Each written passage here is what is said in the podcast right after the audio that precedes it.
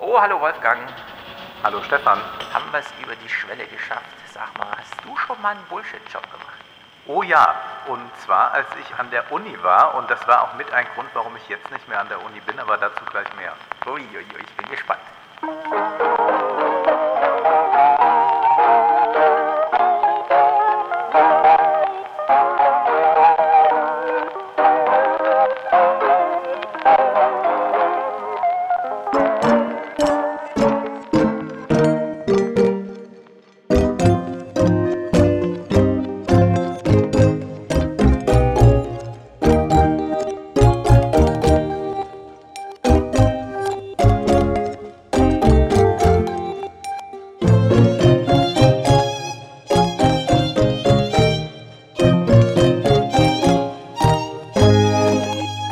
Da sind wir angekommen im Salon und wir haben heute drei Bücher, soweit ich weiß, mit. Ich habe jetzt auch mal auf der Seite ähm, alle Cover von Büchern, die wir bisher gesprochen haben, aufgelistet, denn mir fiel auf, der Salon hat ja auf unserer eigenen Seite noch gar keine Einstiegsseite, sondern nur dann die Steady-Seite. Wir haben jetzt noch mal eine eigene Einstiegsseite, wo man so schnell verlinken kann, hier ist der Salon. Ja. Und da habe ich mal alle Buchcover aufgelistet. Ich habe mir gedacht, vielleicht muss ich auf Gabriel nochmal drüber schreiben, dass wir das nicht so gut fanden, ansonsten aber nur Bücher lesen, die wir gut finden.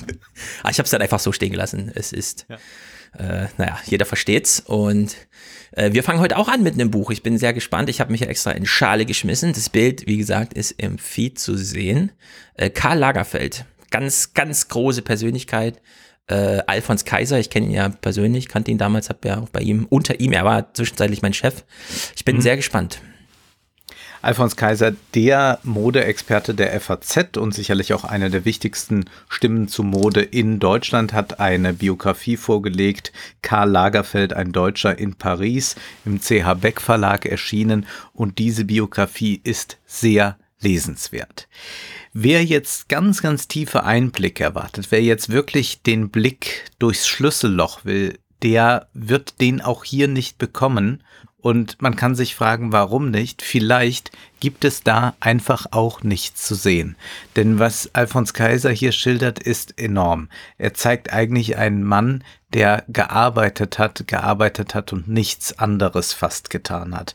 In den frühen Jahren war es noch ein bisschen anders, als er nach Paris kam und so, aber eigentlich ist er doch jemand, der äh, allen Thesen zur Rentnerrepublik widerspricht, insofern, als er sich genau im Rentenalter, eigentlich mit dem Eintritt ins Rentenalter, nochmal komplett neu erfindet. Aber erstmal beginnt es selbstverständlich mit der Kindheit von Karl Lagerfeld. In Hamburg ist er aufgewachsen, großbürgerlich, nämlich seinem Vater gehörte die Kondensmilchfabrik Glücksklee. Und so sind sie dann auch durch die Nazi-Zeit gut durchgekommen. Man muss sagen, Lagerfeld hat da doch sehr geschwindelt, hat vieles einfach auch nicht gesagt. Es war durchaus so, dass seine Eltern in der Partei waren. Es war durchaus so, dass man da, ähm, naja, mit den Nazis paktiert hat, äh, selbstverständlich. Äh, Alfons Kaiser ist da auch nochmal in die Archive gegangen, hat also auch wirklich recherchiert. Das ist jetzt nicht einfach so ein Buch, das am Schreibtisch bisschen entstanden ist und man führt nochmal zusammen, was man ohnehin schon über ihn weiß, sondern gerade so diese Jahre der Kindheit und auch der Eltern sind sehr, sehr gründlich hier äh, gezeichnet und auch sehr interessant, weil sie so ein bisschen so eine Epoche schildern, auch Menschen schildern, die vollkommen aus der Zeit vielleicht schon damals gefallen sind. Allen voran natürlich die Mutter von Karl Lagerfeld, die ja vor allem für ihre Sätze sehr berühmt wurde, die Lagerfeld dann immer wieder zitiert hat. Also zum Beispiel äh, äh, Sätze wie ähm, Du siehst aus wie ich, aber nicht so gut, sagte sie zu Lagerfeld. Oder Deine Nase ist wie eine Kartoffel und du solltest Vorhänge für die Nasenlöcher bestellen. Äh, sie sagte auch, sprich bitte schneller, damit du mit dem Stuss, den du redest, bald am Ende ankommst. Mit so dicken Fingern solltest du nie im Leben rauchen oder Klavier spielen. Schade, dass du dich nicht über den Hof gehen siehst, sonst hättest du gesehen, was für einen dicken Hintern du gekriegt hast. Also so sprach sie gerne mit ihrem Sohn Und der Sohn hat eigentlich dann, das sagte er dann später, Überkompensation betrieben. Also er hat das äh, doch eigentlich immer mit sich geführt und hat das dann eigentlich in eine Stärke umgewandelt, beziehungsweise hat durch diese übermäßige Arbeit ihr dann doch auch immer zu beweisen versucht, dass er äh, sehr wohl ein sehr talentierter Junge ist. Aber er hat dann auch mal kokett angemerkt, meine Mutter hat immer gesagt, ich soll was Besseres aus mir machen, aber das reicht mir. Und das ist äh, ja selbstverständlich ganz amüsant, wenn das ein Mann sagt, der sicherlich zu äh, den berühmtesten Menschen der Welt gehört, vielleicht einer der berühmtesten überhaupt. Und diese Mutter wird geschildert und auch diese eigenartige Beziehung zu dem Sohn, der ja dann auch sehr früh versteht, einen Mythos um sich zu stricken. Dieser Mythos bezieht sich zum Beispiel darauf, dass er äh, seine Herkunft versucht zu verschleiern, beziehungsweise sie aufhübscht. Den Vater, den erklärt er immer mal wieder zu einem Schweden. Noch 1990 im Interview sagt er ja, mein Vater war Schwede, was nicht der Fall war. Ähm, er er findet dann aber auch ähm, ein eigenes Alter, also das Alter, das ihm passt. Nämlich er sagt, er sei 1938 geboren. In Wahrheit ist es 1933, was man dann sehr viel später herausfindet, auch wenn er das dann immer wieder ableugnet. Denn äh, Karl Lagerfeld ist sehr eitel und wollte vor allem nicht ältlich wirken und wollte auch jünger sein als sein großer Konkurrent Yves Saint Laurent. Und man muss sich das jetzt vorstellen, der junge Karl Lagerfeld zeichnet fast den ganzen Tag zu Hause. Er ist wie besessen von Stiften, von Papier. Er sagt auch da schon sehr bewusst seiner Klasse sich, niemals werde ich die Rückseite einer Seite beschreiben, sondern dann immer etwas Neues. Also diese Verschwendungssucht, die dann später ganz stark wird, die ist eigentlich als Kind schon da. Und dann weiß man eigentlich nicht, was macht man mit dem Junge. Für die Mode fängt er sich an zu interessieren. Man denkt da eher noch, naja, vielleicht wäre Kostümbildner am Theater was. Und dann sagt aber die Mutter zu ihm, Hamburg ist das Tor zur Welt, aber eben nur das Tor, du musst durchgehen. Und er geht nach Paris, dann jungen Jahren. Er tut so, als sei er minderjährig in Paris angekommen stimmt nicht, war ja eben fünf Jahre älter und macht dann bei einem Wettbewerb mit, zeichnet einen Mantel und bei diesem Wettbewerb auch dabei ist Yves Saint Laurent und äh, sie beide bekommen einen Preis und äh, Yves Saint Laurent äh, fängt dann äh, an äh, zu arbeiten, auch sehr bald ja dann an seiner eigenen Firma Yves Saint Laurent, die ja bis heute ein großer Name ist. Er fängt dann bei Balmain an und bei ähm, äh, er versucht also dort erstmals wirklich von der Pike auf zu lernen, wie eigentlich Modedesign funktioniert. Und er hat aber damals schon wirklich diesen Ehrgeiz, dass er besser als alle anderen sein will. Und so äh, ist er vielleicht nicht der originellste. Und das bleibt er auch bis zum Schluss, bleibt er nicht der originellste Modedesigner, da er nie eine große äh, also er hat, er hat keine Modeikone hervorgebracht. Also er hat kein, das Chanel-Kleid ist eben von Coco Chanel. Das kennt man, dieses Chanel-Kostüm kennt man. Äh, man kennt äh, das Mondrian-Kleid von Yves Saint Laurent. Äh, Karl Lagerfeld konnte sehr gut imitieren. Er konnte sehr gut mit äh, einer Vorgabe spielen und konnte sie endlos variieren auf beeindruckende Weise. Aber das ist eigentlich nicht das Originelle an ihm. Das Originelle ist vielmehr, dass er sich selbst zu einer Kunstfigur kreiert und dass er versteht, die Welt der Zukunft, die Modewelt der Zukunft ist die des Logos. Und so macht er seinen ersten ganz großen finanziellen Erfolg dadurch, dass er für Fendi das Design entwirft für das Logo. Das sind so zwei Fs, die er zusammenschiebt. Und er sagt auch, das sei eigentlich das meiste, wo er je dran mit verdient hat. Er hat sich das lizenzieren lassen und dann natürlich ja. endlos damit bekommen. Er ähm, hat dann mit, äh, als er bei Chanel angefangen hat, Anfang der 80er Jahre, auch gleich gedacht, okay, das Logo Chanel, das muss viel mehr in den Mittelpunkt gerückt werden. Also das Spiel mit dem C. Das ist etwas, was ja damals in der Haute Couture eigentlich nicht äh, Sitte und Anstand war, sondern man zeigte nicht das Logo also das hat man ja heute noch bei Anzügen, weiß man nicht, was für ein Anzug das jetzt eigentlich ist. Äh, das ist ja heute bei der Freizeitmode vollkommen anders, wo wir riesen Logos haben. Er hat mit sowas immer schon gespielt, auch dann mit dem KL, so äh, eines seiner berühmten Parfums. Auch sowas erfährt man dann äh, bei Kaiser. Das meiste verdienen Modemacher nicht mit der Mode, könnte man ja denken, sondern mit ihren Parfums. Die geben ihren Namen für ein Parfum und dann wird das weltweit jahrelang verkauft und die bekommen für jedes Flakon, das da über die Ladentheke geht, Geld. Und damit sind Yves Saint Laurent richtig reich geworden, Lagerfeld, Gilles Sander, Job und, und, und. Äh, das wird also alles geschildert. Es wird aber auch geschildert die Zeit in den 70er Jahren.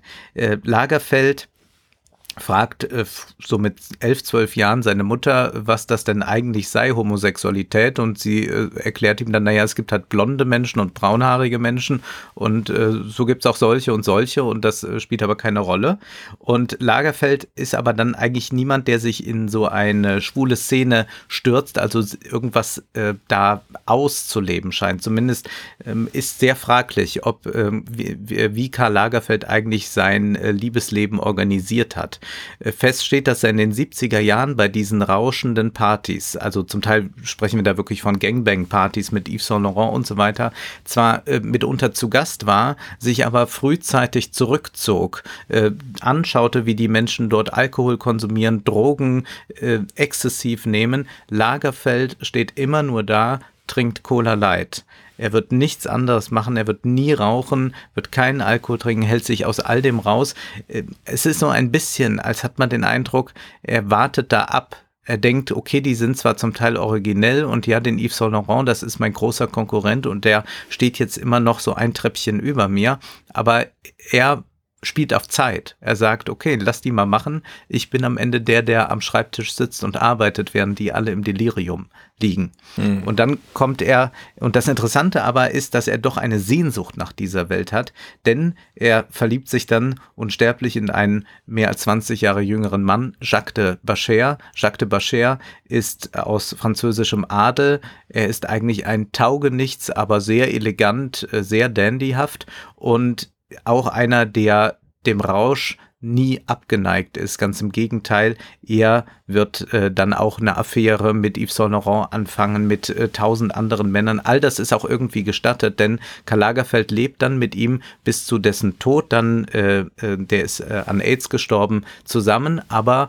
ohne dass es da irgendwas Sexuelles zwischen ihnen gibt. Also sie leben auch eigentlich nicht zusammen, sondern sie haben zwei getrennte Wohnungen und man besucht sich nur. Das ist die große äh, äh, Liebe von Karl Lagerfeld, aber eben äh, nicht auf einer sexuellen Weise.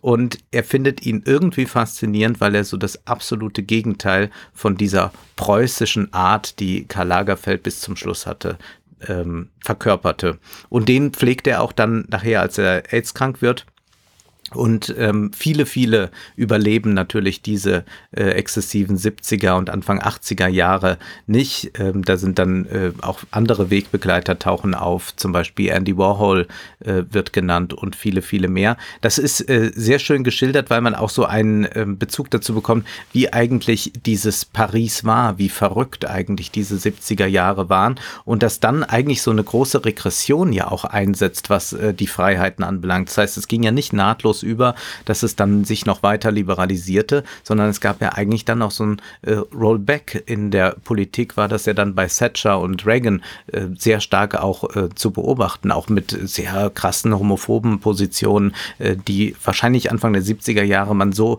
wiederum nicht geäußert hätte, waren die in den 80er Jahren dann wieder tauglich.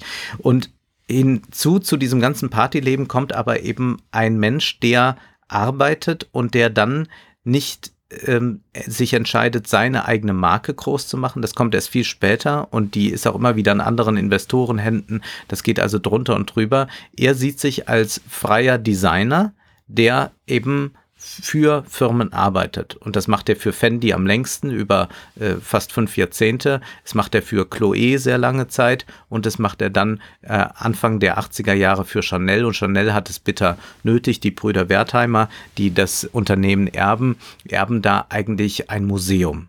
Äh, Coco Chanel ist immer noch ein Name, aber niemand wollte das mehr tragen. Es war einfach sehr altbacken geworden. Und Lagerfeld erfrischt jetzt das alles, ähm, macht äh, große Updates und er intronisiert noch etwas Neues, nämlich die Supermodels. Äh, Ines kommt dann äh, in den 90er Jahren Claudia Schiffer.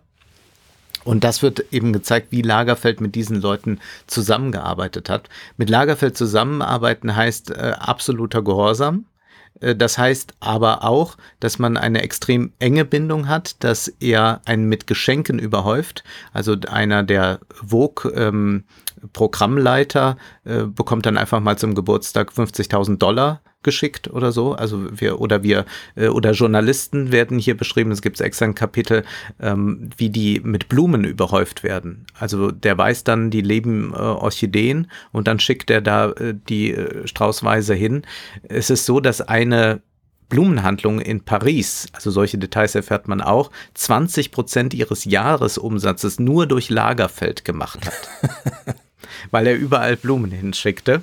Ähm, man muss äh, sagen, das Buch ist äh, schön aufgebaut, weil es einmal chronologisch erzählt, aber es hat dann auch immer so grundsätzliche Kapitel. Äh, Lagerfeld und die Blumen, Lagerfeld und die Supermodels und dann wird das immer so geschildert, ohne dass das ganz aus der Chronologie herausfällt. Aber mit Lagerfeld zusammenarbeiten bedeutet auch, dass irgendwann Schluss ist. Und dann ist mhm. wirklich Schluss. Dann meldet er sich nicht mehr und dann äh, kann ihn auch niemand mehr erreichen. Dann beendet er das. Warum macht er das eigentlich? Also sicherlich ist er jemand, der sehr schnell ungnädig wird, wenn es nicht nach seinen Vorstellungen läuft. Aber vor allem ist er jemand, der nicht irgendwo stehen bleiben will. Der höchste Angst hat, das zu werden, was Yves Saint Laurent wurde, nämlich dann ein Museumsstück zu Lebzeiten, dass man nur noch einer Zeit hinterher trauert. Immer wieder was Neues, immer wieder sich neu erfinden finden. Und das heißt auch, dass man alles wieder hinter sich lässt, alles abstößt. So geht er dann auch mit seinen Häusern und Wohnungen um.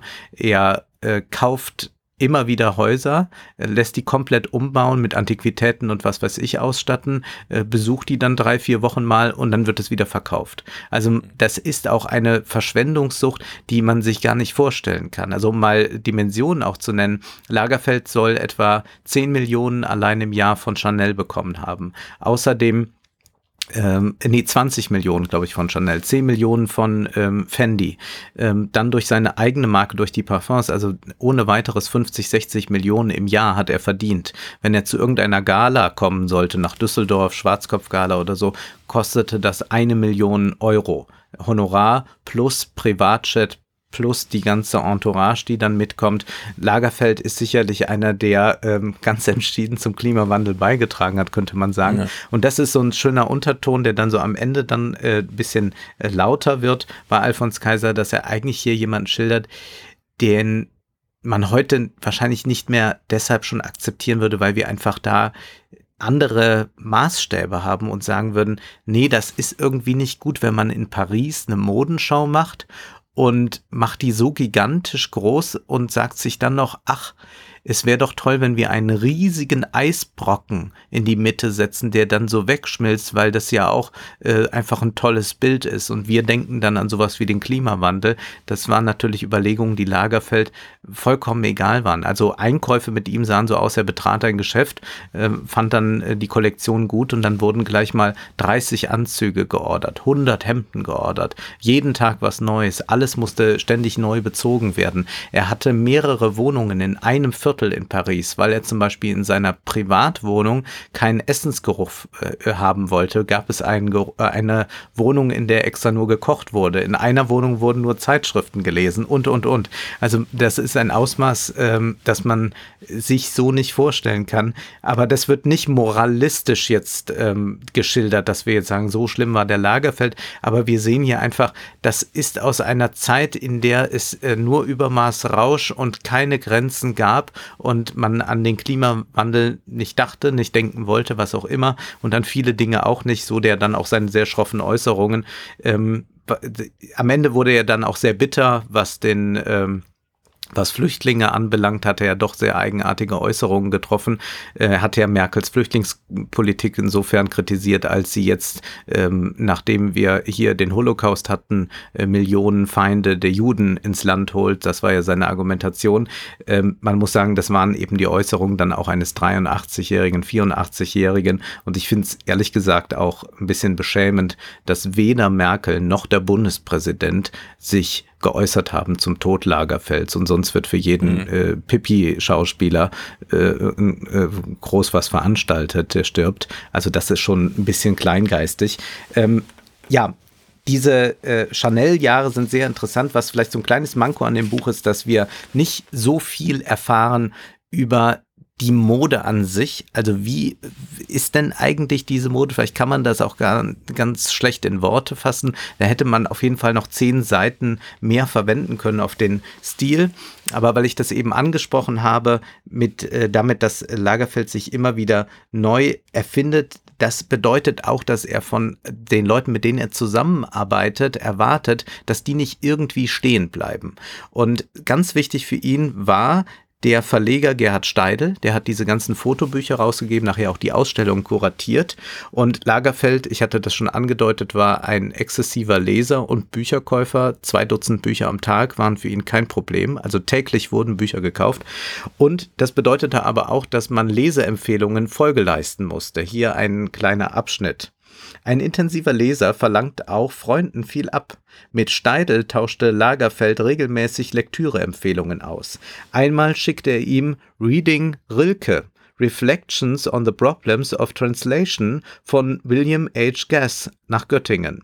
Das müssen Sie lesen, hochinteressant, sagte er über die Studie aus dem Jahr 1999. Nach einer Woche fragte er, haben Sie es gelesen? Steidel, den die Schwierigkeiten beim Übersetzen von Rilke-Gedichten ins Englische nicht so recht interessierten, druckste etwas herum. Geben Sie sich doch die Mühe, sagte Lagerfeld, Sie müssen das lesen, sonst können wir nicht diskutieren.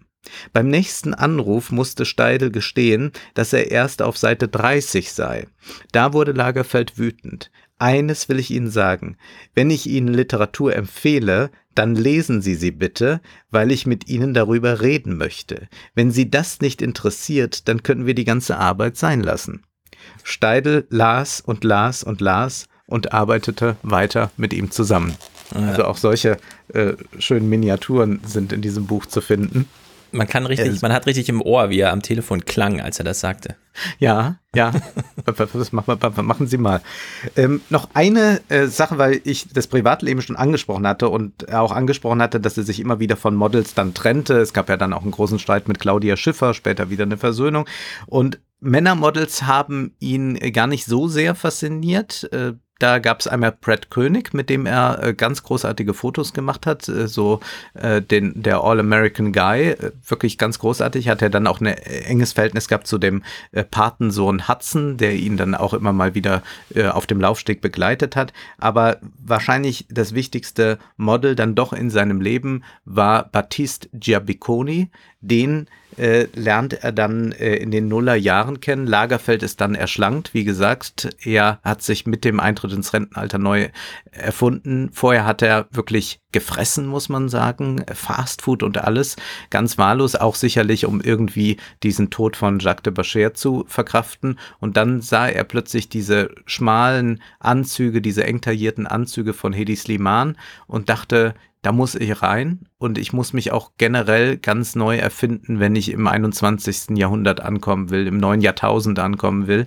Und dann unterzieht er sich eben dieser strengen Diät, nimmt 42 Kilo ab und ist dann eben so, dass er in äh, Größe 48 hat. Und in diesen Nullerjahren ist Lagerfeld dann auch auf allen Kontinenten unterwegs. Er hat ähm, die Mode extrem beschleunigt. Also da kommen wir gleich nochmal drauf, wenn es um Klimawandel und Mode geht. Ähm, früher hatte man halt zwei Kollektionen. Ähm, inzwischen hat äh, Chanel zehn Kollektionen. Zara hat über 20 Kollektionen. Ähm, Lagerfeld hat ähm, äh, ohne weiteres 25 Kollektionen im Jahr designt für die verschiedenen. Er hat ja dann auch für die eigene Sachen, also unglaublich. Er hat auf jeden Fall dann ein Männermodel kennengelernt. 18 Jahre war er alt, äh, war vorher Mechaniker, Flugzeugmechaniker und Lagerfeld entdeckte diesen jungen Mann, Battiste Cibiconi, und war von Battiste so fasziniert, weil er in ihm sein junges Ich sah. Denn Battiste Giabiconi sieht äh, ziemlich so aus, wie Lagerfeld mal in jungen Jahren ausgesehen hat. Also vielleicht ein bisschen besser, muss man sagen. Und Lagerfeld hat dann ähm, ihn quasi so zu seinem Ziehsohn gemacht und hat dann eine sehr, sehr äh, große Nähe zu ihm aufgebaut, hat ihn extrem gefördert hat natürlich auch dann für Spekulationen gesorgt. Was ist denn das da eigentlich zwischen den beiden? Und da erfährt man jetzt ein bisschen was schon. Und zwar heißt es da, zu Batistes 20. Geburtstag lud seine Mutter zu einer Party in der Nähe von Marseille. Lagerfeld hatte nicht zugesagt. Das erhöhte den Überraschungseffekt. Er flog per Privatjet ein, kam überraschend zu der Feier, blieb lange und fotografierte alle Gäste, jeden Verwandten, Freund, Nachbarn. Später schickte er Baptiste die Abzüge der Fotos mit persönlicher Widmung für jeden Einzelnen. Was Baptiste noch mehr rührte, Lagerfeld schenkte ihm die Uhr, die ihm sein Vater Otto zum 18. Geburtstag geschenkt hatte. Eines Tages standen die beiden in der stark verchromten und kaum genutzten Küche am Quai Voltaire beieinander. Weißt du, Baptiste, heute hast du eine Barriere überwunden, eine Grenze, als erster seit Jacques, sagte Lagerfeld. Bist du dir dessen bewusst? Baptiste war erstaunt, dass der Freund, der sonst wenig Gefühle zeigte, so offen redete. Das hat mich erschüttert. Wie in einem Reflex umarmte er ihn fest, küsste ihn lange auf die Wange und wunderte sich über die Reaktion seines väterlichen Freunds. Er war ergriffen, er zitterte, ich sehe ihn immer noch vor mir, unfähig zu sprechen, als hätte er solche Fühle, Gefühle seit Jahren nicht gespürt. Die Zeit blieb stehen. Es war vermutlich seit langer Zeit das erste Mal, dass Karl Lagerfeld Zärtlichkeit erfuhr. Vielleicht war es auch das letzte Mal. Solche Augenblicke kann man nicht ins Unendliche dehnen. Als Baptiste eigenständiger wurde, veränderte sich alles. Es begann im Herbst 2011 mit der Tanzsendung Danse avec les Stars, an der Baptiste teilnahm. Lagerfeld, der sonst nicht viel fernsah, verfolgte jede Sendung auf TF1. Er bat all seine Bekannten für Baptiste zu stimmen. Als Marie-Louise de Clermont-Tonnerre die legendäre Directrice de la Communication von Chanel an eine Aus mit einer Auszeichnung bedacht wurde, zu der sie Familie und Freunde ins Studio eingeladen hatte, steckte ihr Lagerfeld das Ehrenzeichen an und verschwand schnell. Pardon, liebe Marie-Louise, ich muss Baptiste tanzen sehen. Und als Baptiste im Finale verlor, wurde Lagerfeld wütend. Die Abstimmung sei gefälscht worden. Und Lagerfeld fängt dann auch an, ihn zu kontrollieren und er versucht aber dann doch äh, eine eigene Karriere losgelöst von Lagerfeld zu machen und so ist dieses Verhältnis dann angespannt, aber immer noch da. Es ist, äh, Baptiste durfte dann zwar Lagerfeld in den letzten Wochen, Lagerfeld ist ja dann an Prostatakrebs erkrankt, also hatte das fünf Jahre nicht mehr sehen. Lagerfeld sagte dann nur, schließ die Augen, dann siehst du mich. Und Baptiste war auch der Erste, der angerufen wurde nach dem Tod von Lagerfeld und zwar von Sebastian. Sebastian ist ist ein war der Bodyguard von Lagerfeld in den äh, Ende der 90er Jahre, ähm, hat ähm, Lagerfeld den entdeckt oder äh, Sebastian ist auf Lagerfeld zugegangen und er ist es dann auch, der Lagerfeld äh, zum Schluss dann äh, betreut hat. Äh, also auch eine ganz, ganz enge Bindung, die da stattgefunden hat, weil er ja keine Familie hatte oder auch das, was er an Familie hatte, dann äh, nicht unbedingt so äh, besonders schätzte. Und das ist also sehr äh, beeindruckend, weil man hier einmal das Porträt eines unglaublich erfolgreichen Menschen sieht, aber auch eines sehr, sehr einsamen Menschen, der sicherlich Überkompensation ist das richtige Wort, aus dieser Einsamkeit heraus sicherlich auch eine große schöpferische Kraft gewonnen hat und so über seine Mode hinaus ein Unikum ist, an das man sich vermutlich noch sehr lange erinnern wird, denn im Zuge des Klimawandels und all den Debatten, die wir heute haben, kann man sicherlich sagen, das gab es nur einmal, das kommt nicht wieder. Ja, mal sehen. Äh, auf jeden Fall ist Lagerfeld so eine Person, die einmal zeigt, wie weit man es treiben kann. Mhm. Also wo die planetaren Grenzen so sind, auch in der eigenen ja. Biografiegestaltung. Hat Alfons Kaiser denn ihn so in Etappen irgendwie, Lebensetappen eingeteilt oder ist das so stringent durchgeschrieben? Weil diese. Nee, das sind Lebensetappen. Das ist mhm. dann Hamburg, das ist Paris. Es geht aber dann auch eben äh, die Etappen, die er hat durch die Modekonzerne, mit denen er zusammenarbeitet. Auch darüber erfährt man sehr viel. Es gab ja immer wieder diese Gerüchte, naja, wird Chanel überhaupt noch weiter eigenständig sein? Da lauert ja immer Bernard Arnault, der LMVH hat, der möchte ja alle äh, Modekonzerne, alle Luxuskonzerne sammeln mhm. und kaufen. Und Lagerfeld hat ja deren äh, Umsatz nach oben getrieben, das äh, ist ja gar nicht vorstellbar. Also wir sprechen mhm. da ja von, ich glaube, 10 Milliarden Umsatz. Äh, und das ist wirklich Lagerfeld zu verdanken. Also solche Etappen gibt es. Ähm, die Etappe ja. Diät, äh, die Etappen dann mit den Menschen, mit denen er zusammenarbeitet. Natürlich auch noch ein Kapitel zu Choupette, die Katze. Das war dann so die letzte Liebe, kann man sagen. Also das macht er wirklich sehr gut. Also es ist sehr, sehr gut strukturiert. Besser Sehr kann man es eigentlich nicht machen. Weil dieses Diätkapitel werde ich mir auch nochmal vornehmen, weil das interessiert mich. Lagerfeld ist natürlich jetzt auch altersbedingt bei mir, taucht bei mir auf, als er so, so schlank war. Äh, da spielt mhm. er auch im Fernsehen eine Rolle, lässt sich bei Wetten das einladen und der ganze Kram, ne? So dieses ja. typische.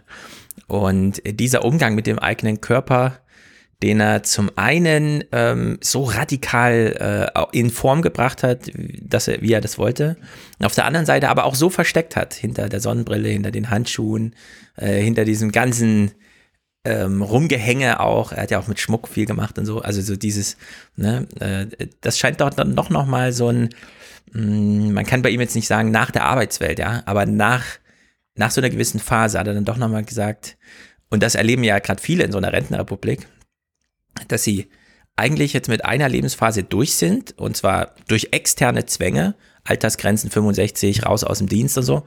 Und man hat aber noch wirklich sehr viel Leben übrig und weiß das auch. Also man redet hier immer noch von Jahrzehnten und so. Und äh, er scheint dann doch nochmal so eine Wendung zu sich selbst gemacht zu haben. Ich habe ihn immer noch vor Augen, wie er bei Markus Lanz ist. Und Markus mhm. Lanz musste das ganze Studium umbauen, weil üblicherweise wird bei Lanz gesessen. Und äh, ähm, Lagerfeld, ich, ich sitze nicht bei Ihnen. Ich stehe, wir beide stehen. Das Publikum kann von mir aus hinten sitzen, da interessiert er sich nicht. Aber wir stehen und wir laufen sogar rum. Und dann hat man äh, so, so, ein, also so verschiedene Stationen aufgebaut. Ja, so eine tolle Sendung. Während der Sendung so rumgewandert. Und äh, ganz eindrücklich war sein Umgang. Wir wissen, wie er gezeichnet hat. Das war, da war er ganz stolz drauf egal, geben Sie mir irgendwas, wo ich drauf malen kann und dann werden so die Striche schnell gemacht. Ne? Also so dieses mhm. Ganze, ich mal überall drauf, auch auf eine Wand und äh, wenn Sie keinen Stift haben, geben Sie mir irgendwas. Also so ungefähr, so die Attitüde. Und dann hat er tatsächlich eins dieser ganz frühen iPads genommen, hat die Kamera auf schwarz-weiß gestellt und hat dann noch gesagt, ja, ich mag das hier mit dem Bildschirm, da sehe ich gleich, woran ich bin und so. Und dann hat er Markus Lanz da durch sein Studio geschickt setzen Sie sich mal auf die Treppe, drehen Sie sich mal so rum und dann hat er ihn da einfach mit dem iPad fotografiert. Ja, wo immer alle jetzt auf YouTube irgendwie, welche Kamera muss ich denn kaufen, welche Skills fehlen mir, hier das beste Tutorial für das und das. Ja, und äh, ähm, er einfach mit dem iPad, einfach iPad auf schwarz-weiß gestellt und hat da rumgeknipst und äh, klar, es kamen Bilder raus, die sehen irgendwie besonders aus, weil schwarz-weiß und vergrieselt und so, aber äh, das war halt diese Herangehensweise und das, das fand ich äh, sehr großartig, das mal so in Action dann auch zu sehen. Klar, in so Fernsehsendungen ist es dann auch viel Schauspiel, aber da hat aber man mal so ein bisschen. Aber es ist wirklich bei ihm schnell. Also genau, schnell, schnell, schnell, schnell, schnell. Hier, gehen Sie mal die Ecke, gehen Sie die. Ja, ja, also er das hat auch lang gearbeitet an, an Fotografien, aber halt exzessiv. Also jetzt nicht, dass er sich irgendwie Zeit ließ, sondern dann wurde durchgearbeitet. Das erzählen also mehrere Models mit ihm im Studio. Wenn er fotografierte, konnte das sein, dass man da um 4 Uhr morgens raus ist. Mhm. Aber dann wurde auch richtig gearbeitet. Also Lagerfeld war niemand, der jetzt da waren 30 die Hände Schoß und auch jetzt müssen wir uns mal ein bisschen ausruhen. Das gab's nicht. Ja. Sehr gut. Dann kommen wir mal aus diesem Spektrum genau zum anderen Bullshit-Jobs von David Grabber. Ja. Und das wir ist können wirklich der exakte Kontrast, ne? weil Lagerfeld so in seiner Arbeit aufgeht, dass er niemals irgendwas sein lassen konnte, bis zum Schluss nicht. Und hier haben wir jetzt genau das Gegenteil von Menschen, die eben selbst von sich sagen, dass sie Bullshit-Jobs haben. Genau, das ist nämlich dieser große Punkt. Sie sagen ja. es von sich selbst. Und Klar könnte man jetzt rangehen an die Sache Bullshit-Jobs und einen Ökonom fragen, der mal durchkalkuliert, wie haben sie es denn mit der Effektivität, mit der Leistung, mit den Ergebnissen und so weiter. Und dann käme man auf so eine vulgäre Idee von, also so eine Theorie-vulgäre Idee von der Bullshit-Jobs ist das, wo halt Bullshit rauskommt. Und das ist aber nicht die Definition. Also da muss man sich gleich mal freimachen. Wenn man über Bullshit-Jobs redet, reden wir ja über die Sinnhaftigkeit der Arbeitswelt, die natürlich unter Druck steht, jetzt wo so der Dienstleistungsbereich reinkommt und man nicht mehr am Ende des Tages weiß, wie viel Getreide habe ich denn heute vom Feld geholt, sondern man weiß nicht so genau in vielen Berufen, was hat man eigentlich heute gemacht. Und ja, der Kapitalismus hat eigentlich sehr viel unnötige Arbeit erschaffen. Gerade durch die Beobachtung von außen kann man, ist man mit diesem Urteil heute sehr schnell.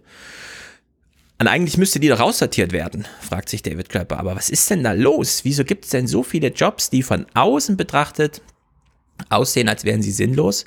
Und dann äh, nähern wir uns so langsam der Definition, denn er erklärt nochmal, es, es gibt die Hölle auf Erden. Und diese religiöse Sache muss man sich, die, da kommt es auch später drauf zurück, es gibt die Hölle auf Erden, nämlich sinnlose Jobs, von denen man selber weiß, wenn man sie macht, die sind sinnlos, die man dann auch noch aufgrund von Motivationslosigkeit schlecht macht.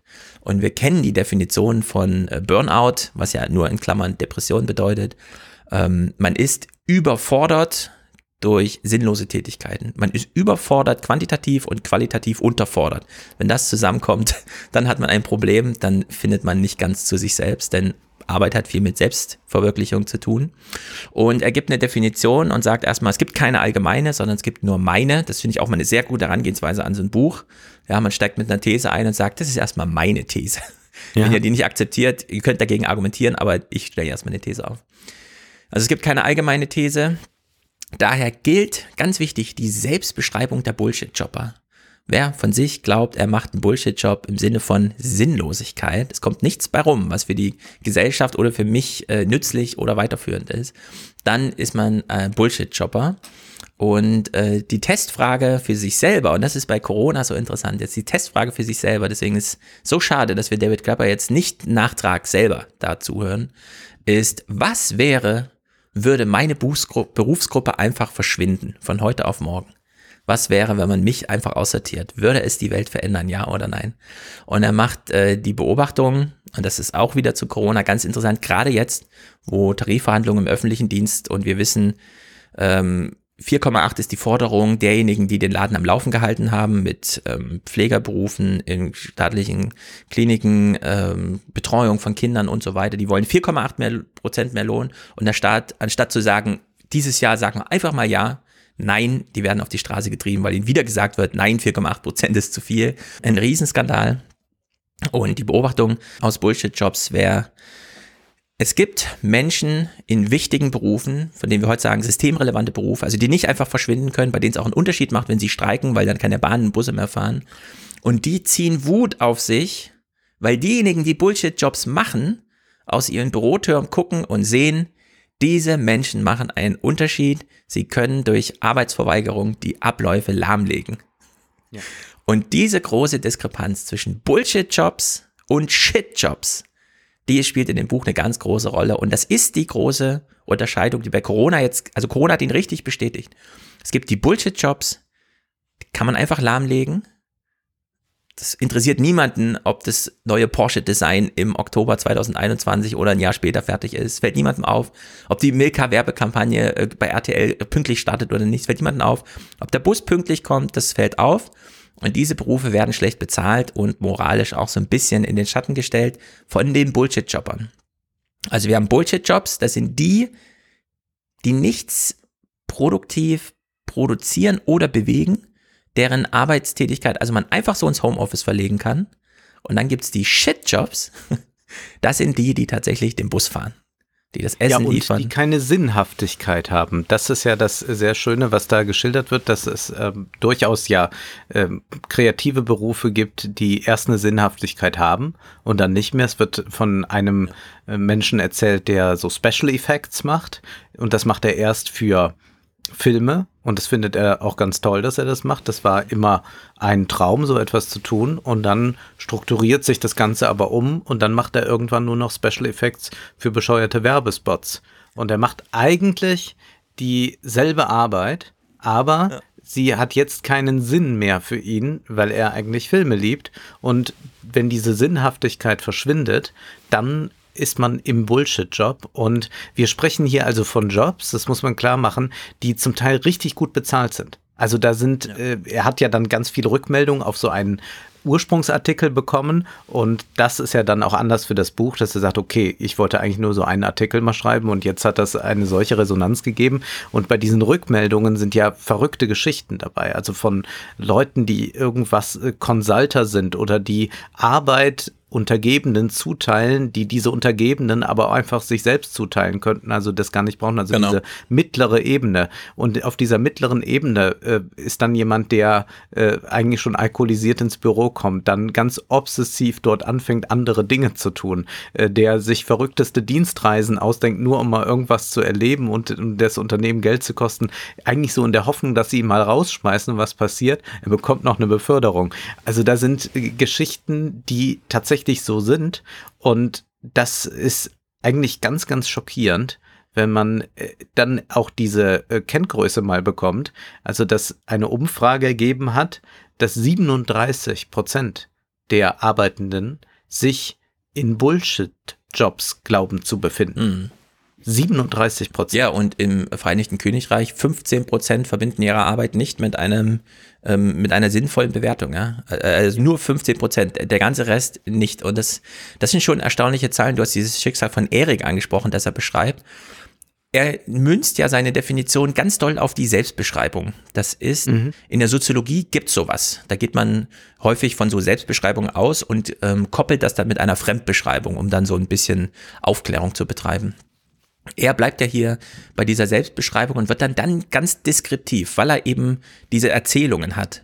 Und dieses Schicksal von diesem Eric, dass er nach seiner theoretischen Vorbereitung uns als wirklich, das ist ein armer Tropf.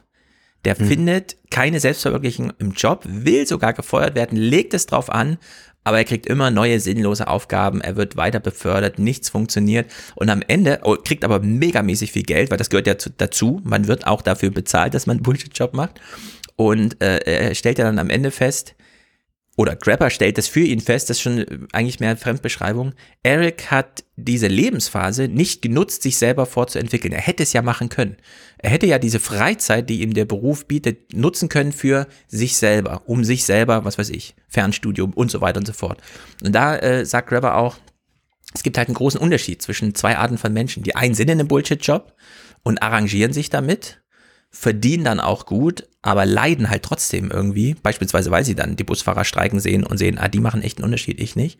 Und dann gibt's eben die, die wissen, dass sie in einem Bullshit-Job sind, weil sie beispielsweise durch hohe äh, Bildungsabschlusslöhne, also durch hohe äh, Student Credits und so weiter in Amerika, äh, einfach wissen, okay, ich muss jetzt in diesen Bullshit-Job aber die nutzen dann auch die Gelegenheit, die Freizeit, die ihnen da geboten wird. Und das muss man dann, also es ist sozusagen Selbstverteidigung gegen die Verblödungsmaschine des, Kapitalismus irgendwie, das steckt da halt so drin.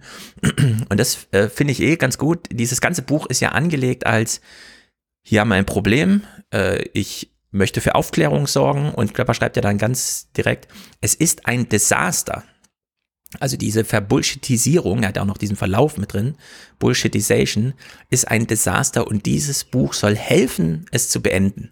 Schreibt er noch vor, vor dem ersten Kapitel, bevor er richtig einsteigt.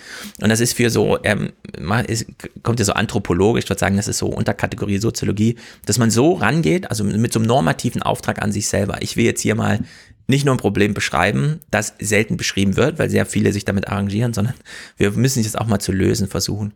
Das ist äh, wirklich eine gute Herangehensweise und dann erweitert er eben diese Definition von Bullshit-Jobs. Es ist nicht nur die Selbstbeschreibung der Sinnlosigkeit, sondern es gehört auch dazu, auf der Vorderbühne wohl wissentlich, dass man ein Bullshit macht, äh, zu spielen, dass man einen ordentlichen Job macht und für dieses sinnlose Zeug noch bezahlt zu werden und es sich damit auch wieder selbst zu rechtfertigen. Also was weiß ich, man ist als Rezeptionist, ja, sitzt man unten, nur damit Gäste, die zum Chef hoch in die 30. Etage fahren, sehen, ah, der hat eine große Rezeption, die ist mit zwei Leuten besetzt. Ja, die ist, das ist nur Kulisse für den Chef. Da ist keine Sinnhaftigkeit dahinter. Diese Menschen können nichts machen, die haben keine Zugriff auf irgendwelche Kalender, die arrangieren nichts. Die sitzen einfach nur unten ähm, so richtig auf der Bühne für den Chef. Und wenn mal irgendwas wäre, ja, jemand kommt da gewalttätig reingerauscht oder es ist ein Notfall, dann können die auch nur Notfall, äh, Notruf rufen und holen dann halt die systemrelevanten Berufe herbei, die dann das Problem lösen. Aber die selber können nichts machen. So, und dann sind es vielleicht noch junge Frauen, so hostessmäßig, mit denen sich der Chef nochmal besonders äh, schmückt. Aber das sind um die ähm, er hat es leider nicht so richtig, ich, könnte, ich glaube, man könnte es nochmal so differenzieren zwischen die zentralen Bullshit-Jobs und dann diesen Dunstkreis-Bullshit-Job drumherum, die nur diesen äh, Kern der Management-Ebene nochmal zuarbeiten. Also da, da äh, mhm. ist er sehr urteilsstark, was es angeht und er sagt es dann auch ganz ganz klar ein Con-Act, also so, ein, so eine Verarschung, die stattfindet. Jemand, ja, ein richtiger Betrug. Ein Con-Act ist ein Act und kein Job. Menschen spielen, dass sie auf Arbeit sind. Sie sind nicht auf Arbeit, sie spielen nur so, ja, das, was man aus dem Fernsehen oder so, so kennen, da weiß man, wie man sich ungefähr verhalten soll. Sind auch häufig Leute in Uniform, das, darauf weist du auch nochmal hin. Was weiß ich, so Fahrer, Rezeptionisten, Menschen, die so auf der Straße stehen und äh, Leute einladen, die Tür aufmachen und so weiter. Das sind sehr häufig Menschen in Uniform, woran man sie dann erkennt. Er hat eine vorläufige Arbeitshypothese, Bullshit-Jobs sind sinnlos, werden als solche erkannt, man macht sie trotzdem, tut so, als wären es wichtige Jobs und zur Jobbeschreibung gehört, informal, du wirst auch dafür bezahlt, so zu tun, als wäre es ein toller Job.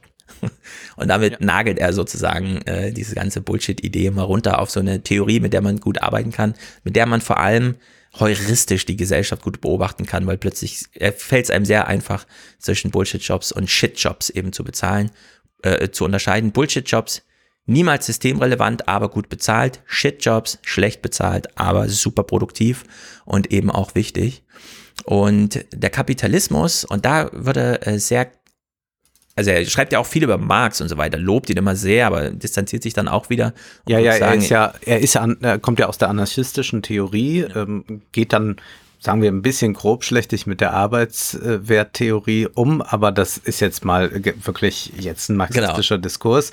Aber er ist jemand, der auf jeden Fall Marx gelesen hat und aber da durch diese Sinnhaftigkeit, die er sucht, natürlich ein ganz anderes äh, Gedankenkonstrukt erzeugt als beim Marxismus, wo man erstmal sagt, na ja, äh, Sinnhaftigkeit ist keine Frage, der Wert ist nur der von Arbeit, ob es profitabel ist für das System und das, dem dem, dem geht man nach und ob das sinnhaftig ist oder nicht, ist für Marx natürlich keine Frage. Genau, er kennt einfach sein Publikum und möchte signalisieren, ich habe Marx auch gelesen, da steht viel zu Wert drin, mir geht es um Sinnhaftigkeit, äh, ich möchte mich gern sympathisch davon distanzieren, dass es da noch eine andere Theorie gibt, die auch mit so sinnhaft und Wert umgeht.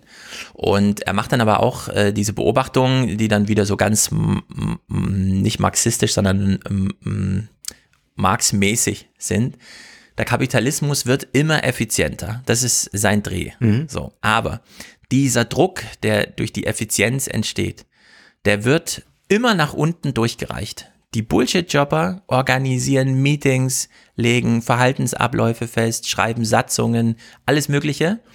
Ausbaden muss aber immer derjenige, der am Ende wirklich produziert, also der Shit-Jobber.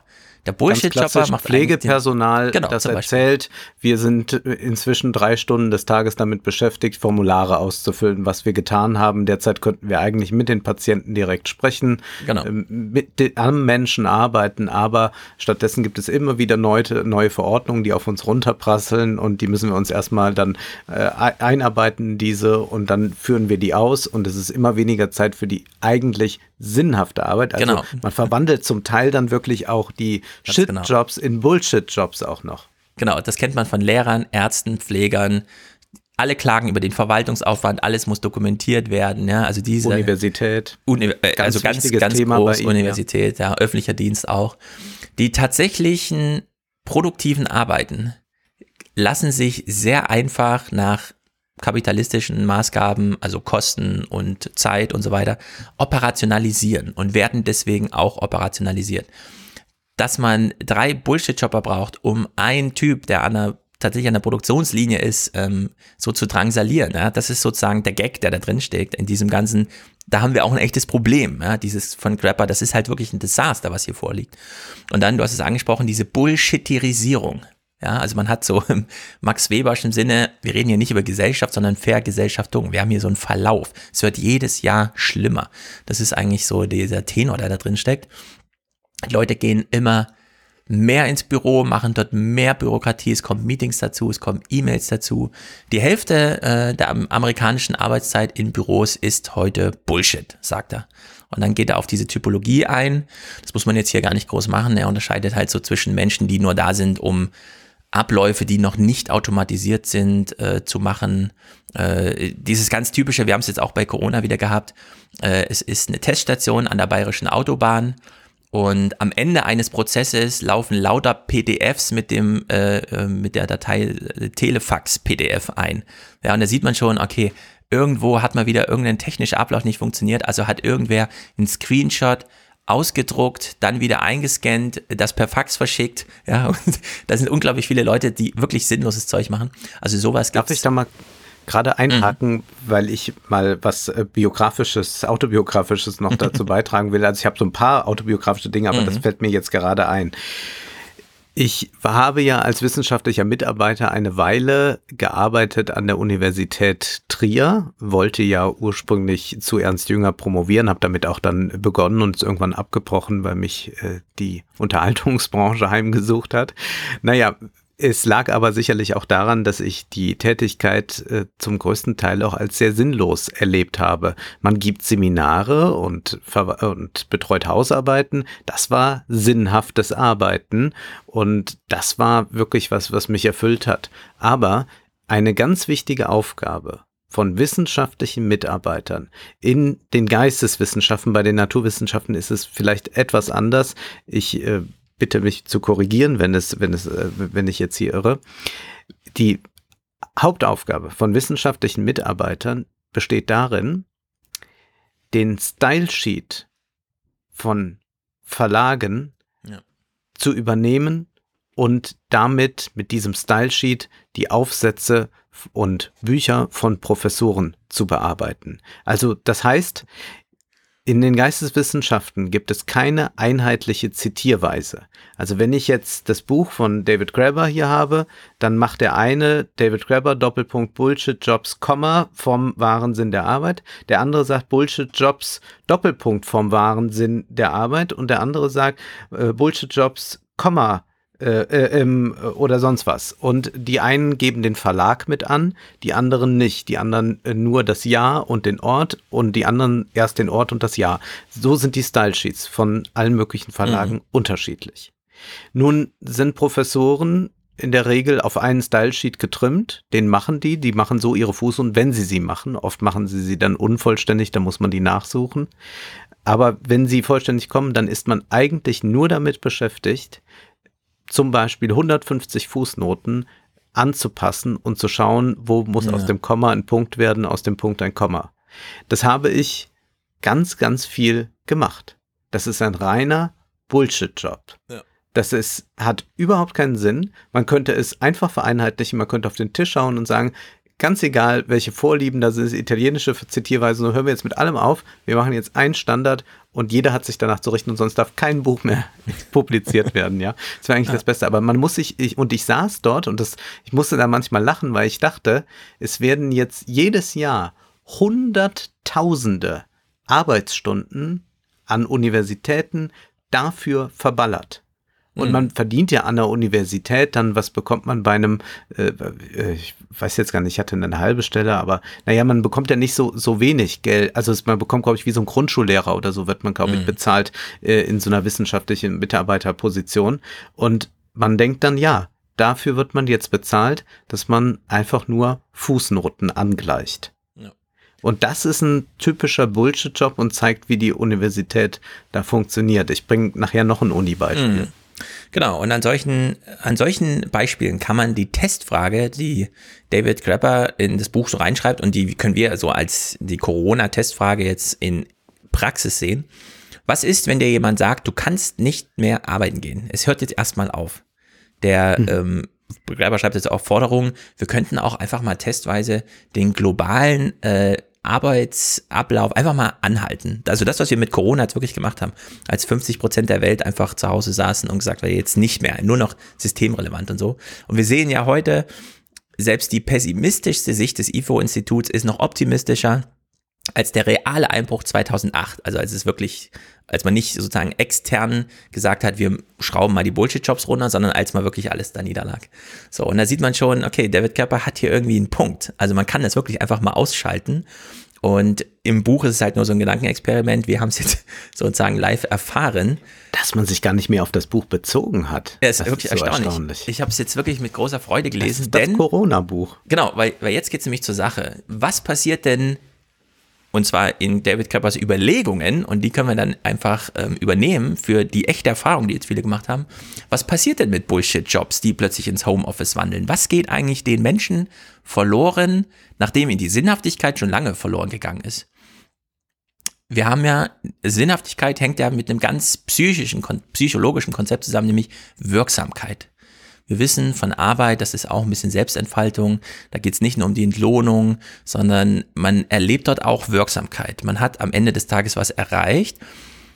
Wenn das gestört wird, hat man umso mehr Kontrollverlusterfahrung, von denen wir wiederum wissen durch Fake Facts und so weiter. Das hängt dann sehr schnell mit Überkompensation hinsichtlich neuen Glaubenssystemen und so weiter zusammen. Also wir sind jetzt eine Ebene unter dem Bewusstsein, wo so einfach Verkettungen stattfinden von, ah, jetzt ist mein Bullshit-Job aufgeflogen, ja, meine Hochstaplerei ist aufgeflogen nach 20 Jahren äh, ich brauche einen neuen Sinn im Leben, stelle ich fest, ja. Und mhm. man hat diese Kontrollverlusterfahrung und findet dann vielleicht auch weil man das alte Kollegium verlor, man trifft sich nicht mehr und wenigstens das hat ja Spaß gemacht in der Küche und schwätzt die ganze Zeit. Plötzlich findet man neue soziale Zusammenhänge. Wo eigentlich, ja? Und dann ist man so ganz schnell im Internet und hat sich da irgendwie verlaufen, weil man zu viel Zeit mit dem Internet verbracht hat.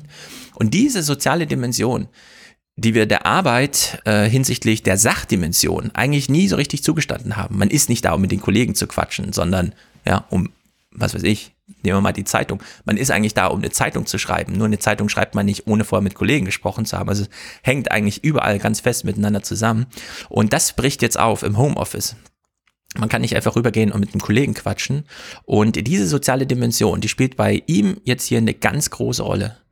Äh, also finde ich sowieso immer gut, wenn das soziale Gefüge mal eine Rolle spielt, ja, weil diese Dimension, man hat bei Arbeit eigentlich immer nur die Sachdimension und die Zeitdimension äh, im, im Blick und äh, diese soziale Dimension eben nicht.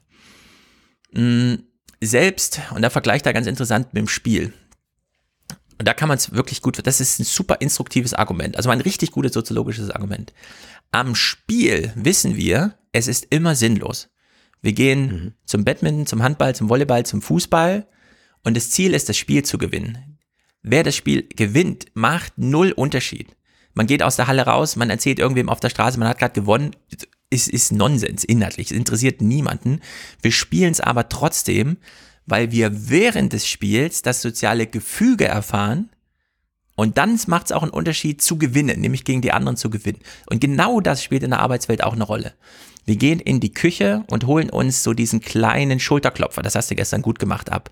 Ja, das Chef vom, äh, der Chef lobt, die Kollegen haben so einen kurzen aufmunternden Moment und so weiter. Also wir haben es in der Arbeitswelt vielleicht sehr viel weniger mit dem Ergebnis von Arbeit zu tun, als einfach mit dem Ablauf als sozialem Gefüge, in dem wir uns wohlfühlen und in dem wir uns so eingespielt haben. Diese Abläufe sind geblieben bei Müllmännern, Straßenbahnfahrern, Lehrern, Ärzten und so weiter. Die sind in diesem Gefüge geblieben. Die Homeoffice-Leute, die Bullshit-Shopper nicht. Die haben nicht nur plötzlich einen Bullshit-Job entzaubert bekommen, kannst du auch zu Hause machen, ist eigentlich egal, gib einfach irgendwann ab und so. Ich habe fürs Meeting keine Zeit, ja, ist auch nicht so schlimm, ja, also sowas, solche Erfahrungen, sondern man ist auch noch aus seinem sozialen Gefüge rausgefallen. Und das Einzige, was man noch hat, ist, man wird gut bezahlt, ja, und das ist aber, da muss man halt überlegen, ähm, wie weit kann man kompensieren. Das, was man da gerade so psychologisch erlebt hat. Also in der Hinsicht ist dieses Scrabber-Buch da ähm, wirklich super hochinteressant. Er schreibt ganz direkt, ja, eine Person, die ihren Impact in der Welt nicht erlebt, hört auf zu existieren. Wenn man plötzlich im Homeoffice ist und es macht keinen Unterschied mehr, ob man zum Meeting pünktlich war oder nicht, hört man auch ein Stück weit auf zu existieren. Und ich glaube, diese Erfahrungen haben sehr viele auf so niederschwelligen, unterbewussten Ebenen dieses Jahr vielleicht gemacht dass es wirklich keinen Unterschied machte. Man war ganz lange so dieser, hat's geschafft, ist bei Porsche, bei VW, sonst wo angekommen. Plötzlich wurden alle Designstudien abgesagt, das iPhone wurde verschoben um ein Jahr, ja, und ganze Designerhorden treffen sich noch in Meetings, aber sie haben kein Ziel mehr, auf das sie hinarbeiten. Und sie treffen sich auch nur in dem Meeting, wo die ganze Zeit der Chef zuschaut. Und wenn das Meeting vorbei ist, ist das soziale Gefüge vorbei. Dann geht man nicht gemeinsam aus dem Raum und quatscht noch miteinander oder so, sondern man hat plötzlich eine ganz andere Erfahrung äh, von der eigenen Wirksamkeit, ja, von der eigenen Sinnhaftigkeit. Und da ist dieses Buch wirklich äh, augenöffnend, wenn man das so liest. Er macht dann noch so ein historisches, witziges, also ich sag heute witziges Argument. Männer konnten auch damals so einfach in den Krieg ziehen, weil sowieso die Frauen zu Hause die Heimatfront auch in Friedenszeiten organisiert haben. Also eine ganz klare Differenzierung zwischen Bullshit-Jobs und Shit-Jobs, weil wir auch wissen, für die, also die Arbeit die, der Frauen, die so relevant ist, nämlich das ganze Land am Laufen zu halten, die Familien, die Vereine, die Schulen und so weiter, das wurde nicht bezahlt. Die Männer wurden bezahlt und die haben das Geld nach Hause gebracht und dadurch konnten die Frauen äh, sozusagen hatten den Kopf frei dafür. Also die Existenznot wurde ausgebügelt, aber die eigentlich relevante Arbeit haben die Frauen gemacht. Und da, also da ist er ganz streng, ja, bei solchen Argumenten. Da zeigt er uns mal richtig auf, wie es vor sich geht. Und dann hat er einen großen Abschnitt zum Thema Zeit. Und das, das fand ich auch wirklich äh, augenöffnend. Wenn man irgendwo arbeitet, dann nicht, man sagt ja immer Arbeitgeber, Arbeitnehmer, ja, man gibt seine Arbeit. Man gibt nicht seine Arbeit, man gibt seine Zeit. Und es ist so wichtig, einfach nur pünktlich zu sein. Ja, die wichtigste Kategorie in der Arbeit ist die Pünktlichkeit, nicht die Bewertung der Arbeit. Jeder weiß, wenn man eine Arbeit gut macht, ist man mit der Arbeit schneller. Das heißt aber im äh, Büroalltag nur, man bekommt dann halt mehr Aufgaben. Ne? Wenn man früher fertig Oder ist, man, bekommt man, man, halt mehr sitzt einfach aus. Also man Oder man sitzt gehen. aus. Das ist ja auch inzwischen bei Zeitungsredaktionen so, wenn das Tagwerk dort getan ist, also man den großen Aufmacher geschrieben hat und man ist damit um 15 Uhr fertig. Es gibt ja auch verschiedene Schreibpersönlichkeiten. Ich beispielsweise schreibe in einem Rutsch sehr schnell durch in der Regel und arbeite nicht so lange an einzelnen Absätzen rum und gehe dann noch einmal ganz drüber, bin aber dadurch ziemlich schnell. Aber dann Mhm. kann man ja nicht sagen, so, ich habe mein Tagwerk getan, ich gehe, sondern man bleibt bis 18 Uhr und hart aus. Genau. Und das beschreiben ja ganz viele Journalisten, dass das früher mal anders war. Dann sagt man so, ich gehe jetzt eine Zigarette rauchen im Kaffee oder ich komme heute nicht mehr rein, äh, ist alles da, sondern heute wird das dann auch immer mehr als Bullshit-Job verstanden. Man muss Präsenzpflicht zeigen. Genau. Und wenn man die eigene Wirksamkeit in der Arbeitswelt über die Würdigung durch den Chef erfährt, was sehr häufig ist heute, dann wird man vor allem dafür gewürdigt, anwesend zu sein, ansprechbar zu sein, gutes Teamplaying in Konferenzen zu machen, gut zu reagieren, wenn man angesprochen wird, aber halt verfügbar muss man sein. So, und diese Wirk also Wirksamkeit über Würdigungskette, die erlebt man gerade nicht mehr, weil man ist im Homeoffice. Man, man, äh, das Resultat der Arbeit ist, man hat eine E-Mail abgeschickt mit einem Anhang, in dem irgendwas drinsteckt. Man bekommt dann nichts zurück. Es dauert Tage, Stunden, bis überhaupt mal eine Reaktion kommt. Dann ist es nur so eine schriftliche, auf die muss man irgendwie so, hm, keine Ahnung, das muss man erstmal deuten. Hat das den Chef jetzt gefreut oder nicht? Ja, also alle Zwischentöne sind da raus. Und man hat sozusagen Zeit aufgewendet für etwas. Äh, man war nicht anwesend. Man hat sich nicht in Konferenzen so eingebracht, dass es einen Unterschied macht. Man ist nicht, äh, ja, also die, alles, was unter, ist eigentlich äh, müsste man auch diese ganze Facebook-Logik nochmal, Anwesenheit, ähm, so Online-Signale, also ich bin online, ja, so Signale senden, die müssen wir alle, alle auch nochmal neu interpretieren. Und da ist äh, Grabber, also da, das ist sozusagen auch der Zynismus aus der Arbeitswelt, den er hier äh, beschreibt, sei nicht zu effektiv, ja, sei da, aber sei nicht zu effektiv, weil wenn du mehr leistest, heißt es einfach nur, du erhöhst, erhöhst für alle den Standard. Ja, wenn, wenn du mehr schaffst, dann gu- guckt der Chef auf deine Kollegen und sagt, ne, wieso schafften die eigentlich auch nicht mehr? Und damit hat man nichts gewonnen. Also wer, mit, wer einfach nur besser arbeitet, hat erstmal recht wenig gewonnen in recht vielen Bullshit-Jobs. Und das Tolle ist ja, was er dafür einen Schluss rauszieht. Er sagt, wir arbeiten jetzt etwa 40 Stunden und wir könnten, wenn wir mal diesen Bullshit sein lassen würden, Genau, nur 15 Stunden arbeiten und das würde ausreichen. das würde reichen. Da würden gewisse Jobs dann wegfallen, Mhm. aber das wäre auch gar nicht schlimm. Also er sagt da was ganz Interessantes zu Obama, dass Obama darauf angesprochen wird in, auf einem Podium, warum man dann nicht das äh, vereinheitlichen könnte Ja. mit der Krankenkasse. Ja. Und Obama argumentiert jetzt nicht irgendwie ökonomisch in der Form, dass er sagt, ah, das wäre zu teuer für den Staat oder so. Er sagt, ja, dann würden ja zwei bis drei Millionen Jobs wegfallen. In der Da Verwaltung. sagt dann Kraber, in der Verwaltung, da sagt Kraber, ja, genau. Zwei bis drei Millionen Bullshit-Jobs würden einfach verschwinden durch so eine Reform. Ja. Und das wird jetzt als Argument genommen, warum man es nicht macht, damit die Bullshit-Jobs erhalten bleiben. Genau. Statt zu sagen, wir brauchen Arbeitszeitverkürzung und zwar radikal. Hm. Finde ich auch noch besser, dieses Argument Arbeitszeitverkürzung, als dann äh, am Ende, wenn er zum bedingungslosen Grundeinkommen kommt. Denn das halte ich dann nicht für so logisch, dass sich äh, das über ein bedingungsloses Grundeinkommen dann unbedingt einstellen würde. Ich glaube, man könnte auf andere Weise, ohne das bedingungslose Grundeinkommen, genau diesen politischen äh, Druck ausüben und das auch einfordern, dass man 15 Stunden oder äh, Woche hat oder jetzt gibt es ja erstmal diesen Vorschlag der Viertageswoche in Deutschland. Genau, ähm, wir kennen zum Beispiel diese Obama-Argumentation auch von ähm, subtil, aber sie war da, als äh, damals der Bierdeckel vorgeschlagen wurde fürs Steuerrecht. Also ja. hieß nur noch drei Klassen und am Ende muss gar nicht groß vom Finanzamt kontrolliert werden, weil es liegt da alles da. Da äh, weiß man auch, wie viel Bullshit-Jobs da einfach, einfach äh, verloren gehen, wenn man das mal entweder einfacher macht oder ähm, so koppelt, also das Recht so an äh, Technik koppelt, äh, dass wirklich wir einen automatischen Ablauf haben und man nicht PDFs über Elster oder sowas hochlädt, ne? die dann nochmal von Menschen bearbeitet werden müssen. Und ich fand diesen Dreh, bevor er zu diesem Finale kommt, äh, fand ich diesen Dreh von Grabber nochmal gut zu sagen, Bullshit-Jobs sind spirituelle Gewalt gegen das Menschsein selbst, schreibt er ganz mhm. deutlich. Denn in Arbeit steckt immer dieser Wunsch drin, einen Unterschied zu machen. Äh, ich will doch hier was beitragen. Und genau diese Erfahrung machen sehr viele Menschen nicht. Und er dreht das ja dann nochmal da über den, zum einen, äh, das ganz handfeste Argument der Hochstapler, der zwar keine Kompetenzen hat, aber sich genau an die institutionellen Regeln hält und deswegen nicht auffällt. Und dann, also Catch Me If You Can und so weiter, ja. Selbst als Pilot kommt man irgendwie durch. Der Hauptsache, man ist pünktlich da und so weiter, ja, und weiß, wie man sich in Konferenzen benimmt. Also wenn man die Regeln einhält, ist es inhaltlich fast egal, dann passt man einfach in diese Welt. Man muss es sich dann nur trauen. Das ist dann keine Kompetenzfrage, sondern nur eine Frage des Mutes eigentlich, ob man das schafft. Und dann nimmt er ja auch, äh, ich habe mir nochmal so die, die, die Filmindustrie rausgeschrieben. Mhm. Die Filmindustrie hat ja auch nochmal so einen, so einen äh, witzigen ähm, hinsichtlich ähm, immer mehr Manager führen ja zu immer mehr Effizienzregelungen und so weiter. Am Ende muss es irgendwer ausbaden.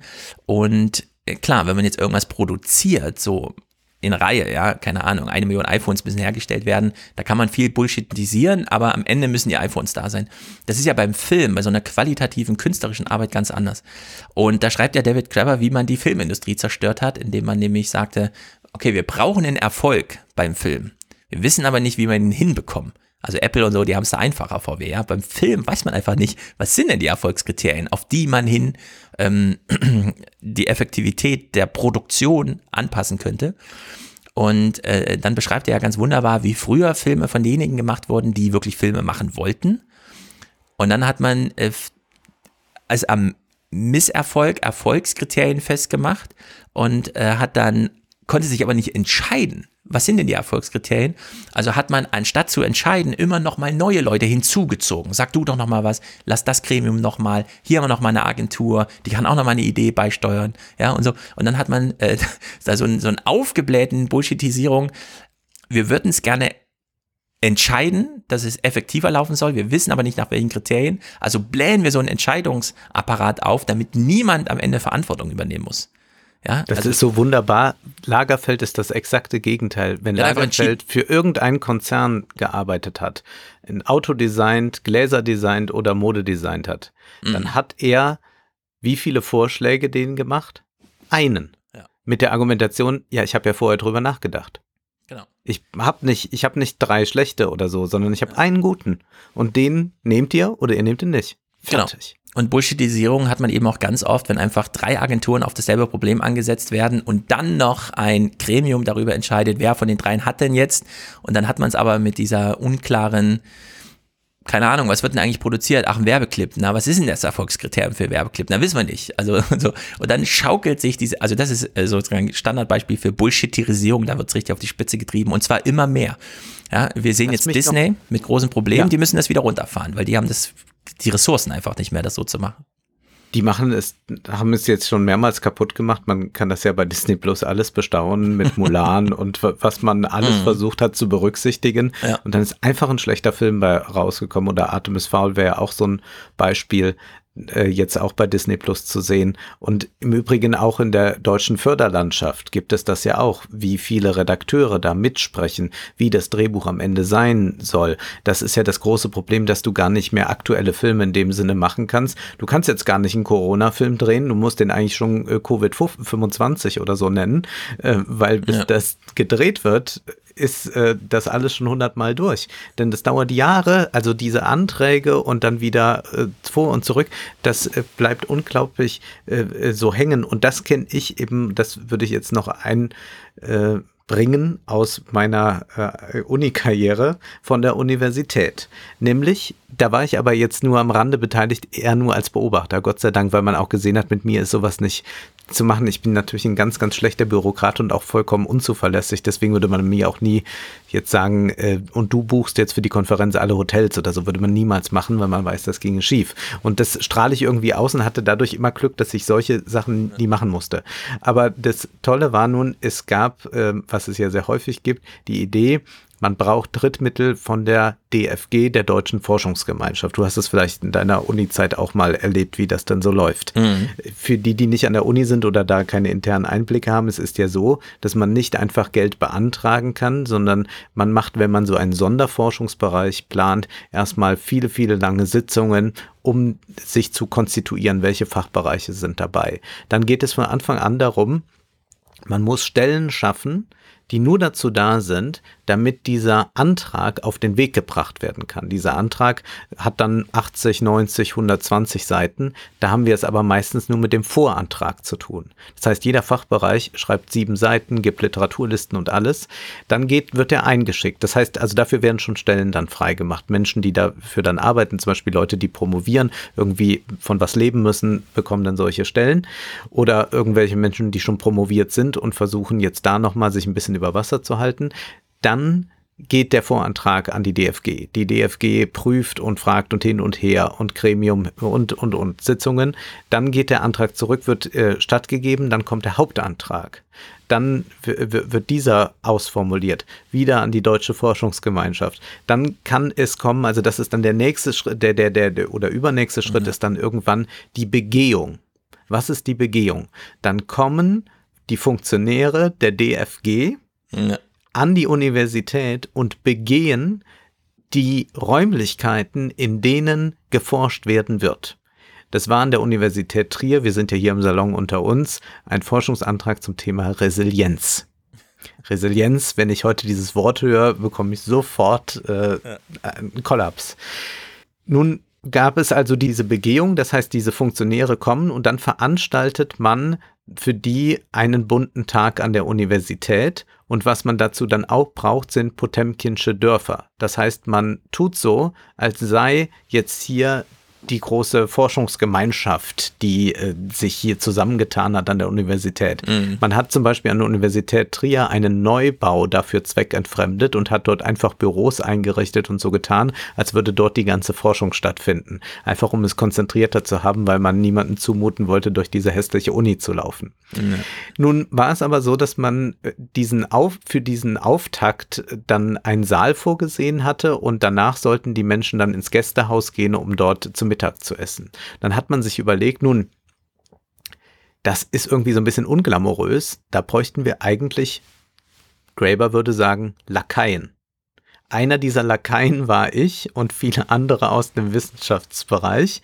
Wir hatten die Aufgabe, jeder einen dieser Funktionäre zum Mittagessen zu begleiten, vor der Tür zu warten, bis die rauskommen, diesen Funktionär dann an diesen Neubau zu bringen, dort zu warten, bis der durch die entsprechenden Büros zu den Gesprächen gegangen ist, dann ihn wieder abzuholen und zurück in diesen großen Saal zu bringen, wo die Abschlussveranstaltung stattfindet. Ja. Man muss sagen, wir sprechen hier von einem Radius von 500 Metern. Das alles ist sehr überschaubar. Man hätte einfach sagen können, so, dann gehen wir jetzt geradeaus und dann rechts und dann sind wir im Gästehaus. Aber nein, jeder bekam so einen Lakai zur Verfügung gestellt. Das war mein Bullshit-Job für einen Tag. Meine Kollegen, die bei dieser Sache involviert waren, die also versuchten, dort irgendwie Fuß zu fassen, der Antrag wurde am Ende dann doch nicht genehmigt, eine andere mhm. Uni hatte auch schon irgendwas mit Resilienz gemacht, ähm, die machten Tage, Wochen, Monate lang Bullshit-Jobs. Mein liebstes Beispiel, in diesem ganz großen Antrag waren ja dann auch Dutzende Literaturangaben. Und dann hatte man sich überlegt, was, wenn einer dieser Funktionäre jetzt schreibt, ich möchte mal gerade dieses Buch haben. Denn das kann wohl durchaus passieren. Die DFG tritt ja dann auch äh, selbstherrlich ohne Ende da auf. Mhm. Was ist denn dann? Man kam also auf die Idee, alle Bücher, die genannt werden in dem Antrag, einscannen zu lassen, in PDFs zu verwandeln, um sie dann, wenn ein Professor fragt, ihm sofort zu schicken. Natürlich hat nie einer gefragt. Ja. Also ich sah meine Kollegen tagtäglich, wie sie hunderte von Seiten einscannten und PDFs umwandelten, nur für den Fall, dass bei der DFG einfach jemand zu doof ist oder zu faul ist, selbst ein Buch zu bestellen, wenn er es denn lesen will, damit er die Möglichkeit hat, das sofort abzurufen. Ja. Gremien, die sich darüber unterhielten, welches Gebäck man reicht bei der Begehung. Ich könnte endlos weitermachen und das hm. war jetzt nur eine kleine Sache. Ja. Dann sieht man, was das für ein Monster ist. Und das ja. ist jetzt nicht Uni Trier spezifisch, sondern das ist Universität in Deutschland. Genau. Es ist schlimm. Es ist so schlimm, dass uns David Cracker einfach provoziert mit der Frage, was ist denn in Belgien passiert, als es da ein Jahr lang keine Regierung gab? Ja. Was ist denn mit Uber passiert, als der ganze Vorstand rausgeschmissen wurde? Nichts ist mit diesen Unternehmen passiert. Könnten wir nicht die globale Arbeitsmaschinerie einfach mal ausschalten? Und dann sagt er einfach, es wird nichts Schlimmes passieren, außer dass wir das Klima schützen. Ja? Diese positive Wendung, die hat er noch drin. ja. Das Klima haben wir jetzt nicht unbedingt geschützt 2020. Jedenfalls sind diese sieben Prozent oder was man da jetzt gemacht hat, nicht besonders viel. Aber wir sehen jetzt auch bei den ganzen Recovery-Zahlen in Amerika auch und hier, so richtig viel kaputt gegangen ist eigentlich nicht. Ja, Menschen leiden, aber es gibt jetzt keine Hungersnöte, es gibt keine Versorgungsengpässe, es, äh, das findet alles nicht statt, wenn man einfach sagt, wir arbeiten jetzt einfach mal nicht mehr, sondern da wird nur der Bullshit ausgeschaltet. Und dieser letzte Dreh, den finde ich, ähm, er kommt auf Thomas Carlyle zu sprechen, so als Hintergrund ähm, heuristische Kulisse für so ein Argument nochmal neu über Arbeit nachzudenken ähm, und das dann auch entsprechend zu entzaubern. Gott hat die Welt in sechs Tagen erschaffen, am siebten Tag ruhte er, die Welt war aber noch nicht fertig, also war es der Auftrag der Menschen, ihr müsst jetzt Gottes Werk vollenden. Arbeit, ja, als die absolute Überhöhung, ihr vollendet hier Gottes Werk. Das sehen wir ja ganz häufig. Bewahrung der Schöpfung und so weiter, gerade in den Shitjobs. Du kümmerst dich um Kranke, du kümmerst dich um Kinder, das machst du doch bitte aus innerer Überzeugung heraus, wir müssen dich doch hier nicht noch mit 4,8 Prozent mehr äh, öffentlichem Tarifgeld entlohnen oder was, ja. Also dieses, dieses Argument schwingt da ja immer mit. Und Arbeit bedeutet Leiden. Arbeit bedeutet diese Opfergabe von Christus, ihm zu danken, indem wir jetzt auch noch ein bisschen für ihn leiden. Ne? Und das, äh, also dass wir einfach sagen, für Arbeit gibt es einen Lohn. Das muss man sich verdienen und so. Ja, da, da steckt das alles drin. Und diese große Entzauberung von Bullshit-Jobs, die jetzt durch Corona ein bisschen stattfand, aber deren Diskussion man sich nicht zutraut, die steckt in, in Grabber hier drin. Also Grabber wäre vielleicht der wichtigste Autor jetzt nochmal gewesen, um die Corona-Nachlese zu machen. Und dann kommt er am Ende zurück auf dieses ganz, du hast schon angesprochen, auf dieses BGE-Argument. Das ist nämlich sein finaler Gedanke. Viele fürchten die Debatte ums bedingungslose Grundeinkommen, weil dann sehr viele Menschen eigensinnig, gesellschaftlich nutzlose Arbeit nur für sich selbst machen würden. Aber, das stelle ich so als Frage in den Raum, wäre es denn vorstellbar, dass sich eine Arbeitswelt, die sich aufgrund intrinsischer Motivationen selbst organisiert, wirklich beschissener ist als das, was wir gerade haben? Und die Antwort lässt er offen, aber wir wissen, nee, man kann es nicht, wenn man wollte, könnte man es nicht blöder organisieren. Es ist tatsächlich grotesk und er hat dieses, ähm, ganz starke Argument. Wir blicken jetzt immer nach China. Das werden wir die nächsten Jahrzehnte auch mehr machen. Und wir sehen dort eine autokratische politische Welt, die sich auch in der Arbeitswelt niederschlägt. Und diese Frage hinsichtlich BGE und so weiter, können wir es eigentlich dümmer organisieren als jetzt gerade? Ist auch, und das sagt er eben dann ganz deutlich, die Frage nach der Arbeit ist die Frage nach unserer Freiheit strampeln wir uns frei durch die Produktivitätsautomatisierungsgewinne, kommen wir wieder zu einem selbstbestimmten liberalen Menschenbild zurück in unserer freien Welt oder machen wir einfach dieses chinesische Modell, nur, dass wir nicht sagen, der Befehl kam von oben, sondern es ist sozusagen, da fragt er ja auch ganz oft in dem Buch, wo kommt eigentlich der Befehl, Bullshit zu machen, wirklich her? Steckt halt prinzipiell in den Strukturen einfach selbst drin. Und das muss man aufbrechen. Und äh, für ihn ist, also würde ich jetzt so reinlesen, fast egal, ob man, ob man dann in einem westlichen Bullshit-Job drin hängt oder halt nach chinesischem Befehl arbeitet. Ja, das macht dann fast keinen Unterschied. Und in der Hinsicht, und das finde ich auch, äh, sollte man jetzt, also das wäre so ein handfestes Argument von mir, dass man sich jetzt weiter angucken soll in der Nachlese von David Grapper und in der Erfahrung von Corona muss man jetzt diese, ähm, das Erlebnis, was die Gewerkschaften gerade machen, dass nämlich nur noch die Arbeitszeit entscheidend ist. Wenn die IG Metall ihre 500.000 Mitglieder fragt, was ist für euch das Top-Thema, dann sagen die Arbeitszeit. Das war vor fünf Jahren so, als sie gefragt wurden. Das wäre heute wieder so. Arbeitszeit, Arbeit und Zeit, Arbeitszeit ist das ist die Frage äh, der Zukunft. Wir müssen irgendwie von diesem Bullshit-Scheiß runterkommen. Dieses Buch stellt das als Anliegen in den Raum.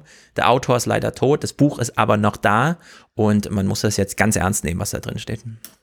Ja, ich habe auch bei jeder dritten Seite gesagt, mein Gott, was ließe sich da alles jetzt für unsere ja. Parteien aus dem linken Spektrum nehmen und Richtig. politisieren. Eigentlich ist das hier, könnte der Wahlkampf sein im nächsten Jahr, eigentlich auf dieses Buch gestützt. Und dann hätte man so viele direkte Anknüpfungspunkte, also auch diese Anschaulichkeit, die dieses Buch hat, durch diese Fallbeispiele, durch die Menschen, die ihm geschrieben haben, könnte man so direkt auf die Politik übertragen. Menschen, die genau so nämlich sprechen, die ja auch Mitglieder in Parteien zum Teil sind. ist ja nicht so, als sei das immer voneinander getrennt. Eigentlich der totale Wahnsinn. Und dabei ist dieses Buch ja schon ein Bestseller gewesen. Hier ist noch auf meiner Ausgabe das Bestseller-Schildchen vom mhm. Spiegel drauf. Aber merkwürdig, dass es dann auch schon wieder fast vergessen wurde, zumindest jetzt in Corona-Zeiten wenig rezipiert. Gut, dass wir das nochmal gemacht haben. Mhm. Bullshit-Jobs ja, das ist ja auch dann eine Frage, wie sinnhaftig ist die Mode? Ich bin ja bekanntermaßen doch jemand, der sich mit Mode beschäftigt, dafür interessiert und Mode auch jetzt nicht gerade verteufeln will. Allerdings muss man sagen, ja, die Mode leistet selbstverständlich auch ihren Beitrag zum Klimawandel und der ist nicht gut.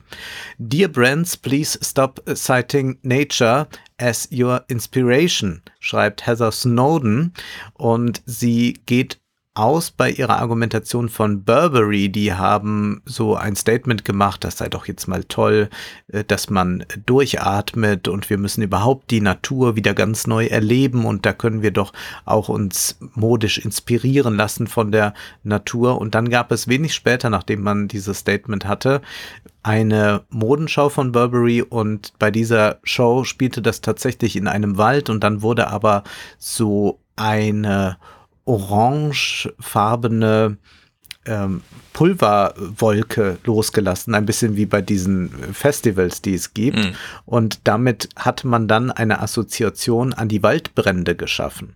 Und dann wird erstmal geschrieben, wie degutant das eigentlich ist, dass man sowas macht, also dass man solche Assoziationen herstellt und auch da noch einen modischen Schick draus äh, generiert, dass man aber sowieso doch sehr daran zweifeln kann, wenn diese Modekonzerne jetzt alle sagen, ja, wir machen was nachhaltig, was denn da überhaupt nachhaltig sein kann. Da wird beispielsweise Alice Wilby zitiert, die sagt, die Mode ist bei der Herstellung von Kleidung vollständig von der Natur abhängig und doch ist die Modeindustrie eine der schmutzigsten und und umweltverschmutzendsten Branchen.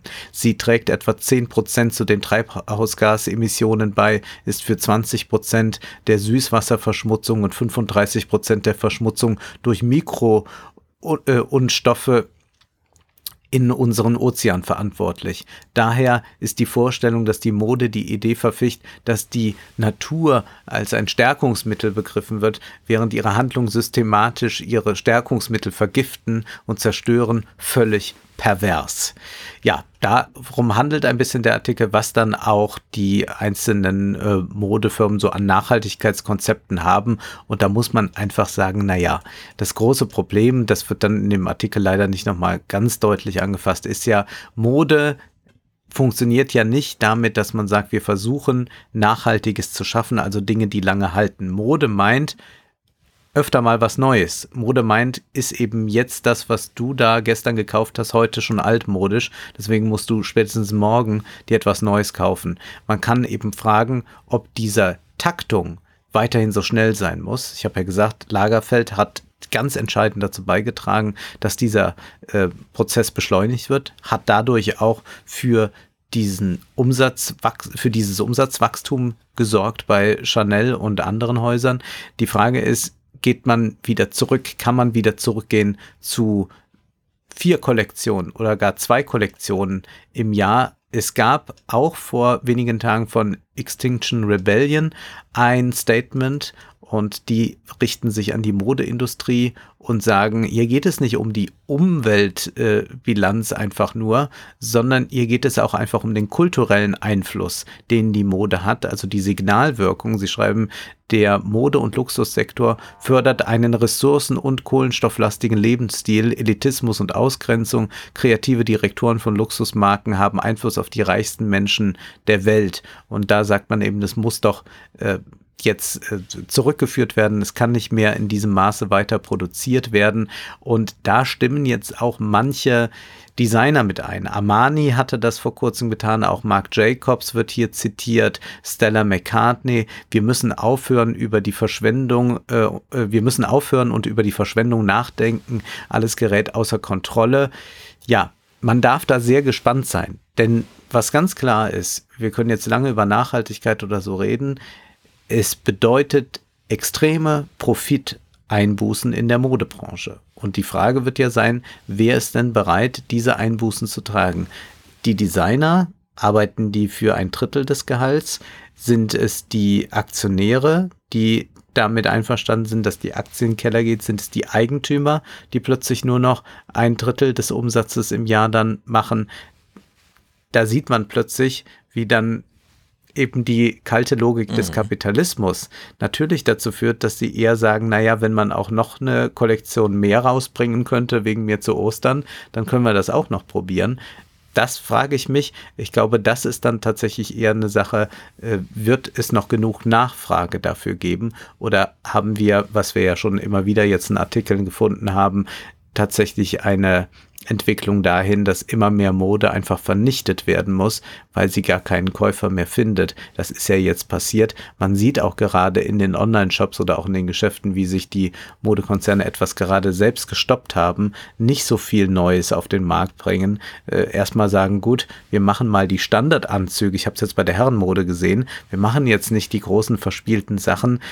Wahrscheinlich wird es keine großen Partys geben, äh, wenig Anlässe, wo man sowas Verrücktes trägt. Also setzen wir mal weiter auf Grau, Dunkelblau und Schwarz.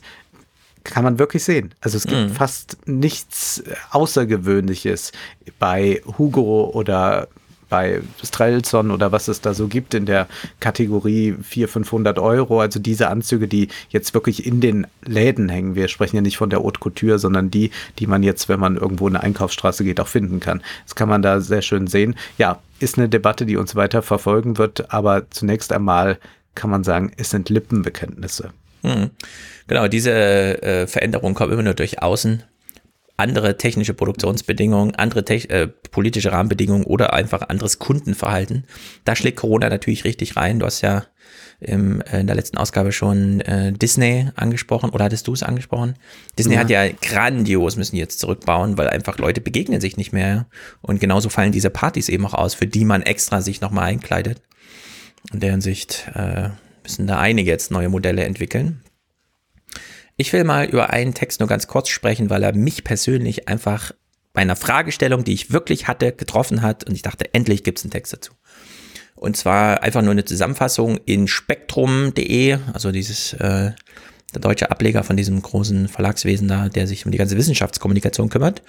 Und da geht es um die Infektionsrate bei Covid-19 und zwar unter dem Gesichtspunkt, Verhalten von Menschen, jetzt nicht die politische Dimension, was könnte man denn machen und wie und so.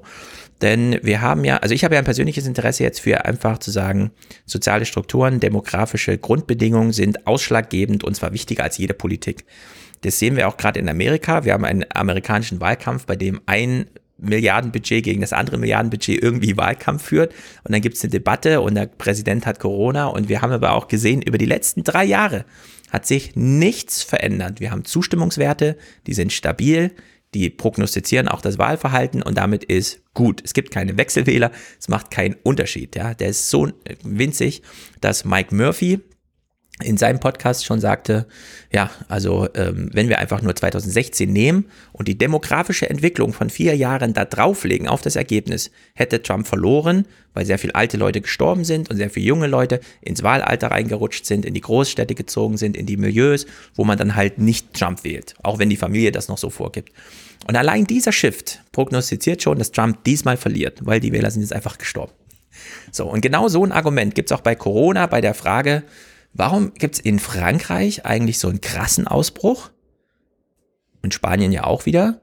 Hm. Aber in Deutschland und in Italien nicht. Italien war doch damals auch so ein krasser äh, Ausbruch. Warum haben die es jetzt eigentlich relativ gut im Griff? Ja, aber Frankreich nicht. Die haben ja gerade eine höhere Welle als beim ersten Mal. Und das Argument von äh, Autoren um die, äh, von Forschern um die Autorin Christina Salvador von der Michigan Universität, sagt halt einfach, es ist die Beziehungsmobilität. Es ist nicht die politische Ansage, es ist nicht der Lockdown, sondern es ist einfach dieses grundsätzliche, in welcher Gesellschaft lebe ich denn und wie oft treffe ich hier eigentlich fremde Menschen und will das auch.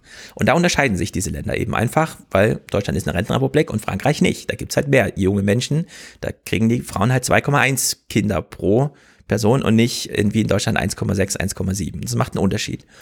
Und man hat sich die Infektionsraten in 39 Ländern nach also in den ersten 30 Tagen nach dem hundertsten Fall angeschaut. Ganz früh, als man noch dachte, haben wir noch im Griff und so weiter. Ja, diese ersten ähm, drei Monate, bei denen der Lockdown dann so in der Hälfte irgendwie reinschlug. Und da landet Deutschland im Mittelfeld mit Portugal und Südkorea. Wir wissen, äh, Südkorea ist auch eine krasse Rentenrepublik. An der Spitze sind so Mexiko, Niederlande, Frankreich, USA. Also das sind so Beziehungsmobilität hohe, ja, junge Länder, wo einfach viel los ist.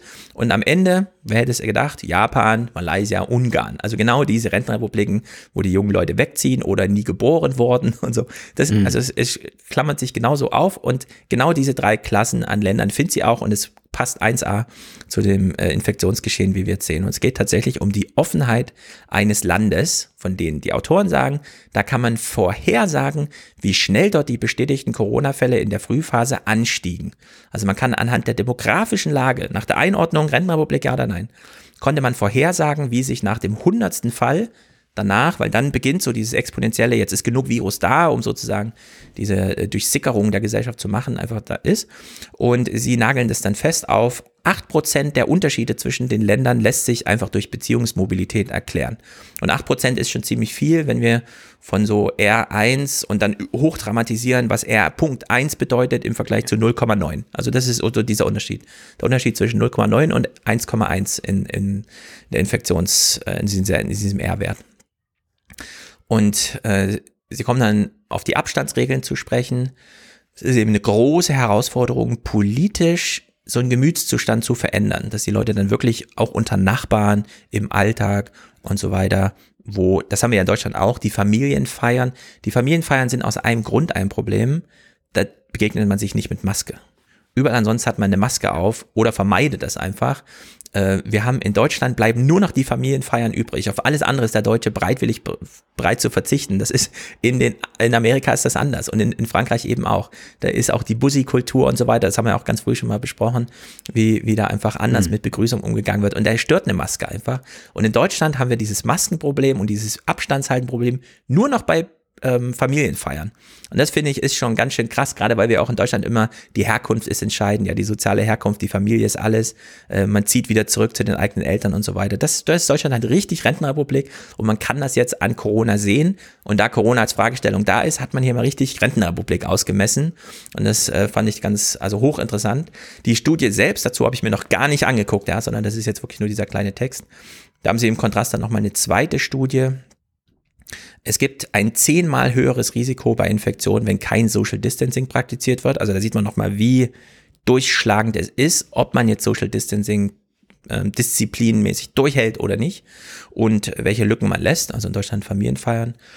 Und wenn man, und das ist, da kann man auch Einsamkeit nochmal als Thema reinholen, waren die Befragten in den zwei Wochen zuvor mindestens dreimal in einem Gottesdienst gewesen, war das Risiko 16 mal höher als bei denen, die sich von Gotteshäusern fernhielten, sich zu infizieren.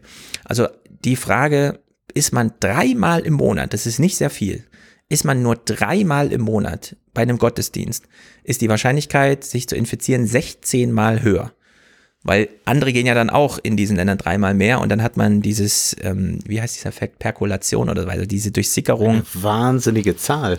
Ja, man fragt sich nur da im katholischen Italien, mhm. ist das offenbar dann so, dass man sich da diszipliniert oder ist dann vielleicht diese Gottesdienste immer noch wenig gibt, während es ja in Frankreich jetzt zumindest für das Christentum nicht so rosig aussieht. Genau, also Gottesdienst ist ja hier sozusagen Chiffre für ein Superspreading-Ereignis. Ja, ja, also ja. Grundsätzlich für ein Superspreading-Ereignis. Und es geht um dreimal im Monat. Und jetzt kann man sich ja überlegen, und wir haben es ja thematisiert, in Deutschland ist ja so, dass, es, dass wir von vielen alten, gerade von verwitweten Frauen sprechen, die wirklich nur einmal in der Woche bei ihrem Apotheker mal ein Gespräch führen. Ansonsten sitzen die zu Hause, führen ihr Leben mit sich, reden mal über den Gartenzaun draußen, sonst findet nichts statt. Also dass in Frankreich wir so ein e-, exponentielles Wachstum jetzt wieder haben, dass wir jetzt in Amerika bei 30.000 Infektionen am Tag haben und es dann einfach nicht runtergeht, ist am Ende ein Unterschied von hat man denn zwei oder dreimal im Monat ist man mhm. Teil von so einem Superspreader, also potenziellen Superspreader-Ereignis. Ja? Und äh, dieser Verweis von Hendrik Streeck zum Beispiel, Großveranstaltung, man muss nicht nur auf den R-Wert schauen, sondern auch auf den K-Wert. Äh, die Sign-Up to Factory hat jetzt auch noch einen ganz großen, ganz tollen Text darüber geschrieben, was dieser K-Wert für einen Unterschied macht. Also der Cluster. Nicht diese Infektionsverkettung über Monate, sondern einfach dieser Cluster. Man geht in eine Bar und dann haben 80 Prozent der Leute dort, weil sie über drei Stunden in Gespräche vertieft waren, haben plötzlich Corona. Ja, Trump und seine Frau haben jetzt Corona, weil Hope Hicks, eine Person, äh, da infiziert war. Und es, es macht tatsächlich einen mega Unterschied, ja, also 16-fach bei der Frage, geht man eigentlich am Sonntag zu einem Superspreading potenziell hin oder nicht? Das macht diesen ganzen Unterschied. Also es sind so kleine Nuancen. Wenn wir eben gelernt haben, in Frankreich und in, in Amerika macht es halt einen 8% Unterschied, diese Beziehungs nur weil man keine Rentenrepublik ist. Ja, diese 8% schaukeln sich auf zu so einem 60-fachen höheren Risiko, wenn man nur einmal, zweimal, dreimal mehr im Monat zu einem potenziellen Superspreading-Ereignis geht oder einfach nicht. Und in Deutschland bleiben wirklich nur noch die Familienfeiern als äh, Superspreading-Ereignisse jetzt übrig, alles andere ist aussortiert. Und in der Hinsicht äh, kann man hier mal sehen, wie also es wird eh unterschätzt, die Schlagkräftigkeit von einer exponentiellen Funktion. Ja? Aber hier wird sie mal runtergebrochen auf so ein ganz einfaches soziales Argument, das ich eh schon angefixt von Rentenrepublik Argumentation hier nochmal ganz, äh, ganz instruktiv fand. Wir blicken nach Klein Sparta. So nämlich nennt man einen, äh, ja, ein, ein Land, in dem man sich ein bisschen umorientiert. Man weiß ja nicht, wie ist denn das eigentlich mit dem Öl? Wird das in Zukunft noch gebraucht? Beziehungsweise ist ja auch diese äh, Ressource endlich, wie wir wissen. Und deswegen hat Abu Dhabi da ja inzwischen eine ganz neue Strategie, dass sie weiter in der Weltwirtschaft eine wichtige Rolle spielen. Und da gab es einen kurzen Artikel in der Wirtschaftswoche zu von Melanie Bergermann und Rüdiger Kiani Kress. Ein Sieg für Klein Sparta ist der übertitelt und dann geht es darum, dass die Bundeswehr ja ein neues Sturmgewehr braucht und man hat jetzt nun den Auftrag an CG Hähnel gegeben aus Suhl und die gehören aber einem Mutterkonzern, nämlich der Edge Group aus Abu Dhabi. Und dagegen klagt jetzt Heckler und Koch. Also das mhm. ist auch äh, durchaus üblich, dass dann gegen so ein solches Verfahren vorgegangen wird. Das ist offenbar nicht besonders aussichtsreich.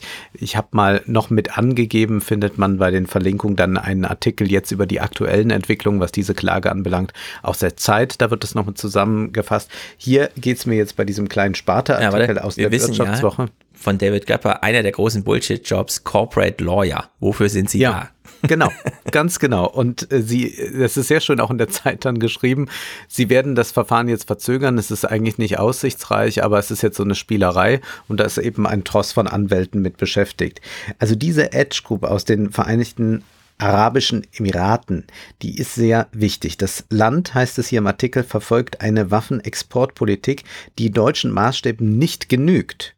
Und die Emirate könnten den Auftrag an Hähnel nutzen, um sich als Partner des Westens zu schmücken. Das hat also jetzt über diese Sturmgewehre hinaus auch eine geopolitische Auswirkung, das Ganze. Und das heißt hier dann weiter, die 2008 neu gegründete Hähnel gehört mit der Edge Group dem wohl ehrgeizigsten Waffenhersteller der Welt. Für Edge und die VAE ist der Auftrag des Referenzkunden Bundeswehr ein Ritterschlag und eine große Hilfe bei der künftigen Entwicklung, sagt Manfred Hader, Seniorpartner der Beratung Roland Berger. Und die erfolgt nicht immer im Gleichschritt mit den Grundsätzen der deutschen Rüstungspolitik. Das Thema Rüstung ist ein zentraler Teil von Abu Dhabis Zukunftsstrategie 2030, sagt Peter Wesemann, Waffenhandelsspezialist des Stockholmer Forschungsinstituts SIPRI. Dazu zählt die Unabhängigkeit von Erdöleinnahmen etwa durch eine militarisierte Außenpolitik. Mohammed bin Zayed bin Sultan al-Nahyan, Kronprinz und starker Mann des entsche äh, entscheidenden Emirats Abu Dhabi, bündelte im November 2019 zwei Dutzend staatliche Beteiligungen zur Edge Group, die mit gut 5 Milliarden Dollar Umsatz aus dem Stand eine der 30 größten Rüstungsfirmen der Welt stellt, vor der Düsseldorfer Rheinmetall. Der mit den Spezialisten aus Europa, Südafrika und allen Teilen Afrikas aufgebaute Konzern soll mit seinen Gewehren, Marschflugkörpern und Cyberwaffen den Bedarf der Emiratsstreitkräfte decken, was bisher Firmen aus Europa und den USA vorbehalten war. Also auch da gilt es mal hinzublicken, mhm. was da passiert. Das sieht auch nicht gut aus passend zum Thema, da koppel ich mich gleich dran. Was machen diese Länder, die bisher so viel Öl gemacht haben? Wenn du jetzt sagst, sie machen jetzt Waffen, ist natürlich nicht ganz so cool. Mhm. Ähm, es geht um die Frage oder um das Statement, wie die großen Ölkonzerne uns in, die, in den Glauben reingetrickst haben, dass Plastik recycelt wird sehr große Aufarbeitung von NPR. Die haben dazu auch ein Planet Money, sehe ich gerade, weil das als Satz vor dem Text steht. Da gibt es eine Podcast-Ausgabe zu.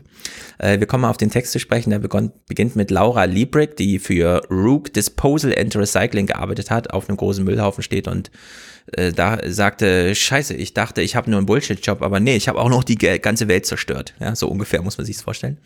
Stellt sich raus, vor zwei Jahren hat ja China aufgehört, ähm, Plastik entgegenzunehmen. Bisher haben wir ja unseren Plastikmüll einfach in den Container getan, dahin geschippt. Und jetzt hat ja China gesagt, nö, äh, das ist nicht mehr lukrativ für uns, weil das Zeug wird ja nicht recycelt, das wird ja einfach nur irgendwo hingeschmissen, verbrannt, wie auch immer. Wir nehmen es nicht mehr auf. Und seitdem sucht die Welt ja nach neuen Lagerplätzen für den Plastikmüll. Und äh, das hat man mal zum Anlass genommen, dass ja viele dachten, ich auch, ja, Plastik wird ja eh recycelt.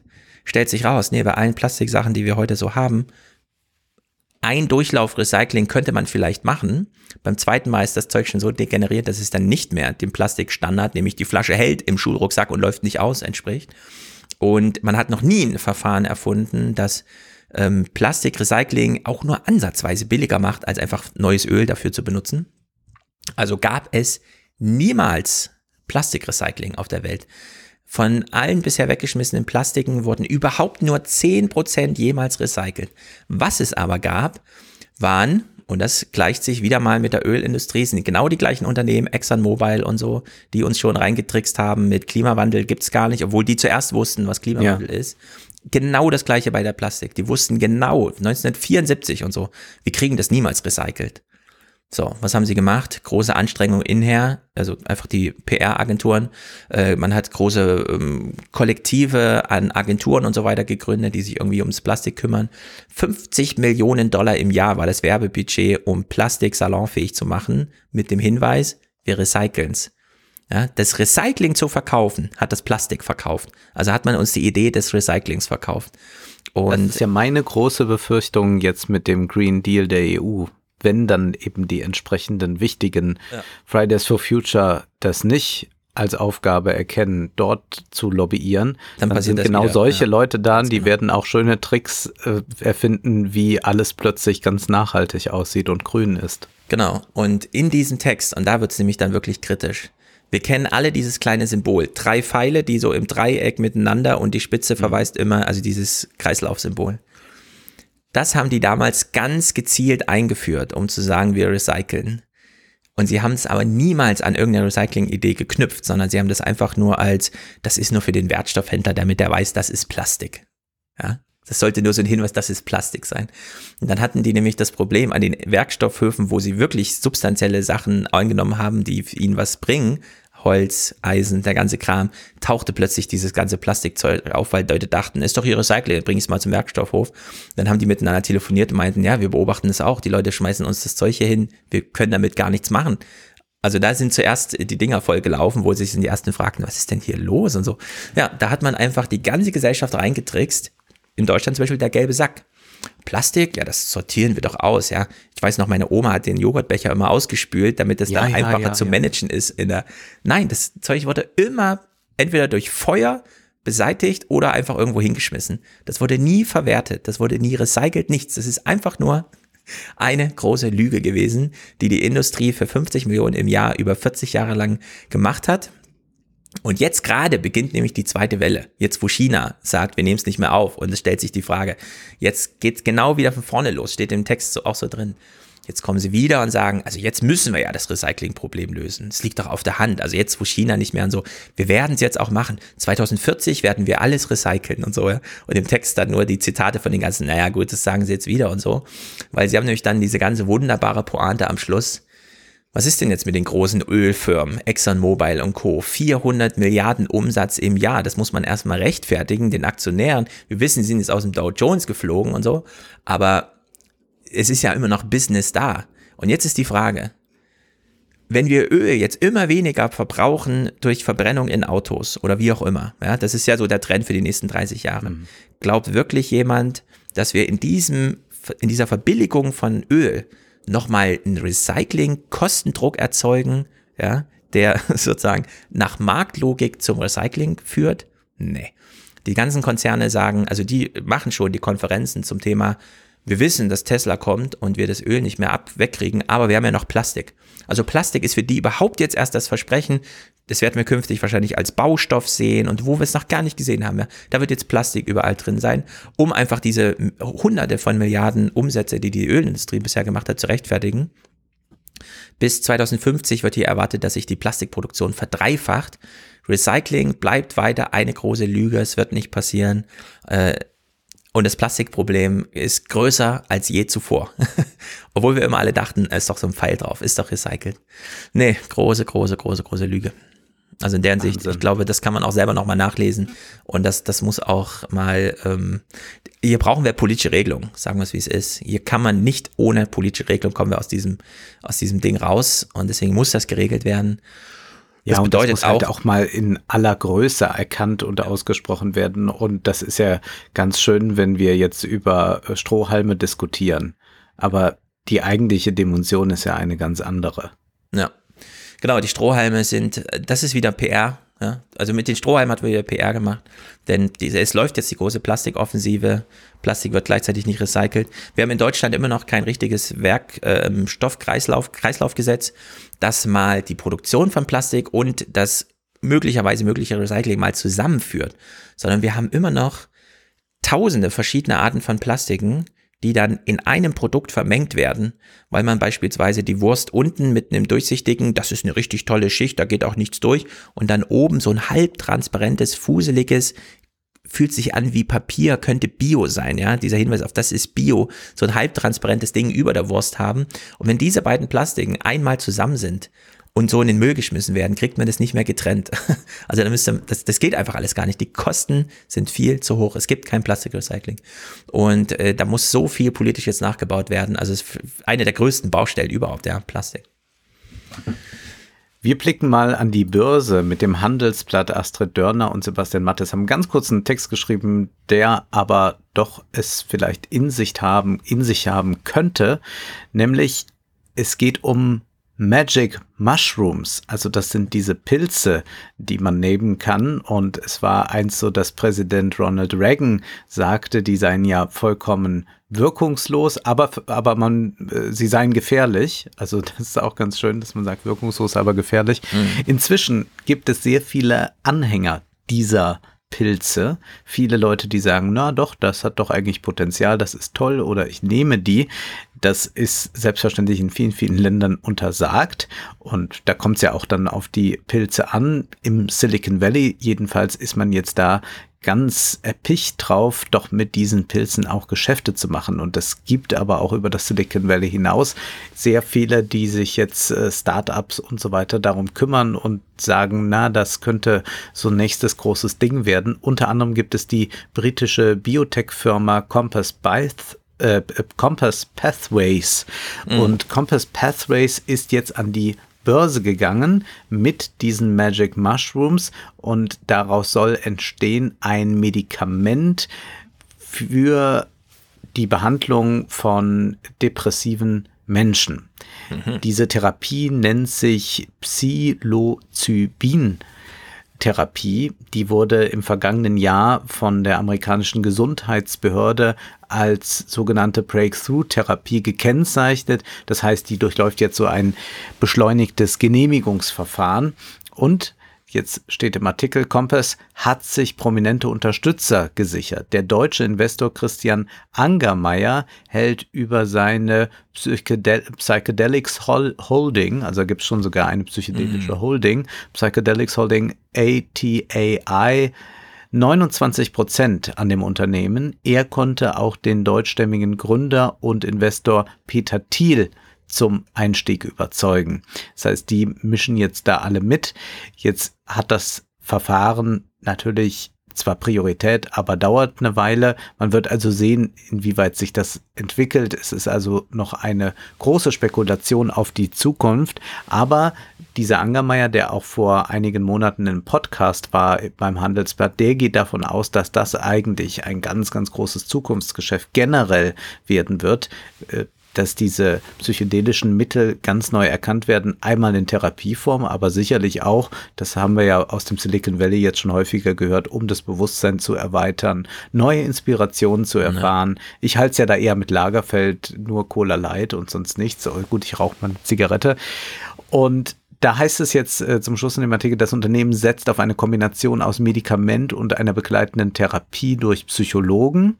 Und ähnlich wie Cannabis ist diese Therapie auf Bundesebene illegal. Denver ähm, war die erste Stadt, die den Besitz von psychedelischen Pilzen im vergangenen Jahr aber entkriminalisierte. Seitdem sind Oakland und Santa Cruz in Kalifornien dem Beispiel gefolgt und haben den Besitz der Pilze die niedrigste Priorität bei der Strafverfolgung eingeräumt. Möglicherweise eine Zukunftsdroge. Wir werden das ja. im Blick behalten. Aus Pilzen ist noch nichts Gutes bei rumgekommen. Erst recht kein Essen und anderes auch nicht. Was? Du isst keine Pilze, also Pfifferlinge? Ungern, ungern, ungern. ungern. Und Steinpilze auch nicht? Ungern. Doch, nee, nie, schon. eigentlich nicht. Nee, nee. So, ich mach's kurz oder ich versuch's kurz zu machen. Bob Woodward, während alle Donald Trump bei Twitter und im Fernsehen sehen und überhaupt und so, jetzt künftig vielleicht nicht mehr ganz so, aber hat Amerika gelesen. Äh, wir lesen jetzt aus dem Top Number One Bestseller, aber das ist auch programmiert, wenn Bob Woodward alle zwei Jahre ein Bücher über die Präsidentschaft schreibt, ist das immer Platz eins und wird auch gelesen. Das ist ganz interessant. Also als Autor hat er wirklich durchschlagenden Erfolg, nicht nur am, an der Kasse, sondern die Leute wollen es dann wirklich lesen. Und er hat jetzt mit Rage äh, sein zweites Buch über die Trump-Präsidentschaft geschrieben. Und ich würde sagen, das muss jetzt mal der Sargnagel sein, ja. Wir haben jetzt so viele Bücher schon gelesen, in denen es wirklich hoch herging.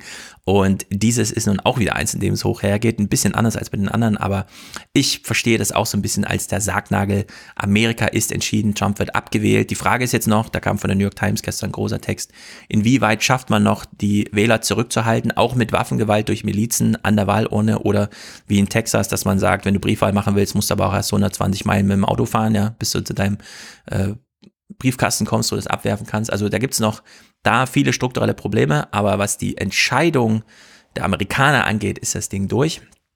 Und es heißt Rage, Bob Woodward hat es Rage genannt und er bezieht sich damit auf ein Zitat von Donald Trump, der nämlich von sich behauptet, ich bringe Menschen in Rage, weil ich die Sachen geregelt kriege und es nervt die Leute, wie toll ich bin. Ja, also da, da holt er diesen Titel her. Und schon in der ersten Szene, das haben wir ja auch im Marketing dann mitbekommen, ähm, sitzen sie zusammen, große Gesprächsrunde, Oval Office. Äh, außer dem Sicherheitsberater O'Brien hat keiner Sorge wegen SARS. Äh, zwei, auch wenn man wusste, China hat ja mit SARS 1 schon viel verschwiegen. Also es ist so ein Corona-Buch, denkt man, wenn man es am Anfang liest. Dieses Zitat von Trump, ich wollte es immer herunterspielen, um Panik zu vermeiden. Das kennen wir auch alle schon, das ist durch die Marketingabteilung gelaufen und wir wissen, Panik, äh, das ist der Panikpräsident, der will keine Panik vermeiden, sondern das ist eine Lüge. Ja. er wollte einfach seinem Volk nicht die Wahrheit sagen. Alles diskutiert. Ähm, Woodward weist da nochmal drauf hin, dass es ja 17 Gespräche sind, die er mit Trump geführt hat. Und dann, und das verstehe ich nicht, besteht das Buch zu 25 Kapiteln von 46, ja, also mehr als die Hälfte des Buches, besteht plötzlich aus, und ich musste mehrfach gucken, lese ich das richtige Buch, aus einer Nacherzählung der ersten zwei Jahre Trump unter der Fragestellung, wie hat er denn seinen Sicherheitsapparat aufgebaut? Wir lesen also wieder und gähnen dabei und schlafen fast ein. Flynn, Tillerson, äh, No. Mattis, die ganze Wie kann Geschichte das sein? Ich habe mich, Ist das hab, einfach, hat er angefangen zu einer Zeit, wo er noch nicht wusste, in welche Richtung das Buch geht und jetzt hat er das alles mit reingepackt, wo er eigentlich dem Buch einen Ja. ganz anderen Turn geben konnte? er schreibt 25 Kapitel lang von Sachen, die passiert sind, bevor er eigentlich das erste Buch schon veröffentlicht hat. Das hätte alles schon im ersten Buch drinstehen können. Also in der Hinsicht, das ist, hätte er jetzt geschrieben, ich gucke mir mal das unter wirtschaftspolitischen Gesichtspunkten an, weil das ist der letzte Trumpf, den Trump noch hatte. Ich kann das mit der Wirtschaft besser und so, ne? Da hat er ja wirklich gegen Biden immer vorne gelegen bei dieser Frage an, ans Volk. Aber bei der äh, Verteidigungspolitik und Sicherheitspolitik, also ich habe es nicht verstanden. Es ist 25 Kapitel lang wirklich nur die Nacherzählung von, wie klappten diese Rekrutierung oder nicht, wann ging der Tillerson, unter welchen Bedingungen, was war mit dem Mattis. Es kommen dann immer so lustige Sachen rein. Ja, das Mattis dann wirklich teilweise im, in, in Sportsachen geschlafen hat, weil er nicht wusste, was am nächsten Morgen mit Nordkorea und so, wie einsatzbereit er sein muss, eine Minute nach dem Aufwachen. Ja, also so Atomkrieg-Szenarien sind hier schon drin, aber es ist nochmal die, die Comey-Story, wie er Comey rausgeschmissen hat, den FBI-Direktor, die Russland-Story, äh, meine Generäle sind Pussys und so, diese ganzen Zitate kann man dann nochmal nachlesen. Äh, Kushners Auftrag, den Nahen Osten zu befrieden, die Mueller-Story, also Impeachment, ähm, äh, Ukraine und so weiter. Und man fragt sich ein bisschen, was ist, was ist mit den 17 Gesprächen, die du geführt hast? Wir wollen doch jetzt wissen, gibt es mehr als nur, dass Trump das runtergespielt hat? Verrat mir doch, warum führt überhaupt Trump mit Woodward Gespräche? Denn Da gibt's er nur, könnte ja vorsichtig sein und sagen, na ja, der wird mir jetzt nicht so positiv gesonnen sein. Ja, es gibt nur Legenden darüber. Äh, Woodward schreibt es selbst nicht, warum es dazu kam. Er hat nur geschrieben, er war immer aufgeschlossen. Manchmal hat sogar Trump Woodward zurückgerufen, weil er dachte, ich glaube, ich habe meine Errungenschaften nicht gut genug dargestellt. Ich rufe ihn nochmal an und sage ihm nochmal die zehn Punkte, die ich geil gemacht habe als Präsident. Und diese Erzählung von den Typen, also von diesen alten Redenschreibern von Obama, die jetzt diesen Pod Safe America Podcast machen, die vermuten ja, Trump kam einfach im ersten Buch nicht gut rüber und äh, er wollte es im zweiten nochmal besser machen und hat deswegen mit Woodward breitwillig gesprochen über alles in der Hoffnung, dass er da besser rüberkommt. Und es ist daneben gegangen, sagen wir es mal so. Trump hat sich hier ein bisschen verschätzt, aber es ist, es ist sehr komisch, dass, und Woodward sagt das auch, ja, ich saß 90 Minuten mit Trump zusammen im Oval Office und wir haben über Südkorea gesprochen und die Treffen mit Kim Jong-un und dann hat Trump nochmal gesagt, also zur Frage, warum hast du denn diese Treffen gemacht mit Kim Jong-un? Ja, so viele Kameras hat man sonst nie. Ja, das ist so Trumps Antwort dann. Und äh, auch dieses, das kam ja auch nochmal so in dem Marketing-Cycle jetzt, wie Trump darüber sprach, über die Beziehung zu Kim Jong-un. Das ist wie mit einer Frau. Das entscheidet sich in Sekundenbruchteilen, ob man eine gute Beziehung hat oder nicht. Und ich hatte bei Kim Jong-un einfach ein gutes Gefühl. Ja, also auf der Ebene wird hier das, was Woodward angeblich so interessiert, die Sicherheitspolitik wird hier verhandelt. Immer wieder dann mit Unterbrechungen. Der ukrainische Präsident und Biden war doch korrupt und so. Ja, also diese Themenablenkung kennen wir ja. Naja, also überschlagen wir mal diese 25 Kapitel und kommen dann ins Kapitel Nummer 26, wo es dann mal um Corona geht und was uns ja eigentlich interessiert. Also es ist wirklich ganz komisch. Jedenfalls im Januar, nicht erst im Februar, schon im Januar, saßen die im Oval Office zusammen und haben sich dann doch mal sozusagen Sorgen gemacht über Corona. Das war Thema. Wenn auch erstmal nur der O'Brien als Sicherheitsberater gesagt hat, wir müssen hier mal drauf achten, saß der Fauci doch schon hinten drin und meinte, "Mm, ich rufe mal lieber meine Leute in China an. Also Fauci hat sich relativ früh, es geht ja, es sind nicht nur Gespräche mit ähm, ähm, Trump, sondern hunderte Ja. Gespräche, auch mit Fauci viel. Fauci hat relativ früh schon äh, sozusagen seine Kanäle nach China benutzt und wusste deswegen, hier kommt was auf uns zu. Das bleibt keine chinesische Sache. Äh, zum Beispiel diese ganze asymptomat asymptomatische Infektion und so weiter. Das spielte alles schon im Januar eine Rolle. Fauci hat dann sogar seinen Vize, äh, schon relativ früh nach China selbst geschickt. Der flog dann in der ersten Februarwoche schon nach China und hat dann wirklich mal mit den Forschern vor Ort gesprochen. Also da gab es auf Arbeitsebene schon ähm, ein hohes Bewusstsein. Wir wissen heute, wie wichtig Fauci ist und so. Ne? Ein hohes Bewusstsein dafür. Woodward möchte mit ihm darüber sprechen. Wir wissen aber auch, im Februar, wir haben es ja auch hier besprochen, kommt plötzlich dieses A Very Stable Genius Buch von den Washington Post äh, und Trump ist natürlich außer sich, sagt dann aber auch, das kann mir gar nichts anhaben, ich habe ja tolle Umfragewerte. Woodward fragt zurück, ja, aber glaubst du denn Umfragewerten? Äh, nee, nee, nee, ich glaube denen ja nicht, ist ja alles Fake News. Also solche, solche Sinnlosigkeiten, ja, mit denen beschäftigt sich da ähm, Trump diese Zeit, das ist wirklich verrückt. Woodward hat dann hier auch so, das ist für ein, ein, eine gewisse Gruppe ganz interessant. Ich sage mal, also ich zitiere mal, Trump konnte nicht glauben, dass sich Jeff Bezos nicht in die Washington Post einmischt. Da kam mir das Buch her. Das zeigt mir, sagt Woodward dann, er würde sich einmischen, wäre er selbst in der Rolle. Ah, ja. ja. Also Trump projiziert auf äh, Jeff Bezos, was er selber mit der Washington Post machen würde und kann dann nicht glauben, dass sich der Jeff Bezos wirklich raushält aus der Washington Post. Da sieht man mal so ein bisschen, das sind so diese Hinweise unter Journalisten, ne, dass man es hier nochmal mit einem echten Typ zu tun hat. Naja, inhaltlich ist ganz interessant. Äh, es gab damals 22.000 Einreisen aus China an normalen Reisetagen. In der Hinsicht musste relativ Und zügig gehandelt viel, werden. Ja. ja. das ist schon viel. In, äh, aus Europa nochmal äh, dreimal so viel, aber es, da ist schon ganz schön Bewegung. Also die Globalisierung im Vergleich zu SARS 1 ist ja wirklich mhm. vorangeschritten um mehrere Faktoren und man hat dann doch relativ zügig reagiert und ähm, Woodward, das finde ich sehr gut, nimmt auch den Fauci hier nochmal ähm, sozusagen in Schutz und sagt, Fauci war von Anfang an für eine Einreisesperre aus China. Trump behauptet jetzt immer, es wäre seine Idee gewesen, selbst gegen Fauci und so. Nee, nee, also Fauci war relativ früh da alarmiert und dann äh, macht Woodward so ganz wunderbare Beschreibungen.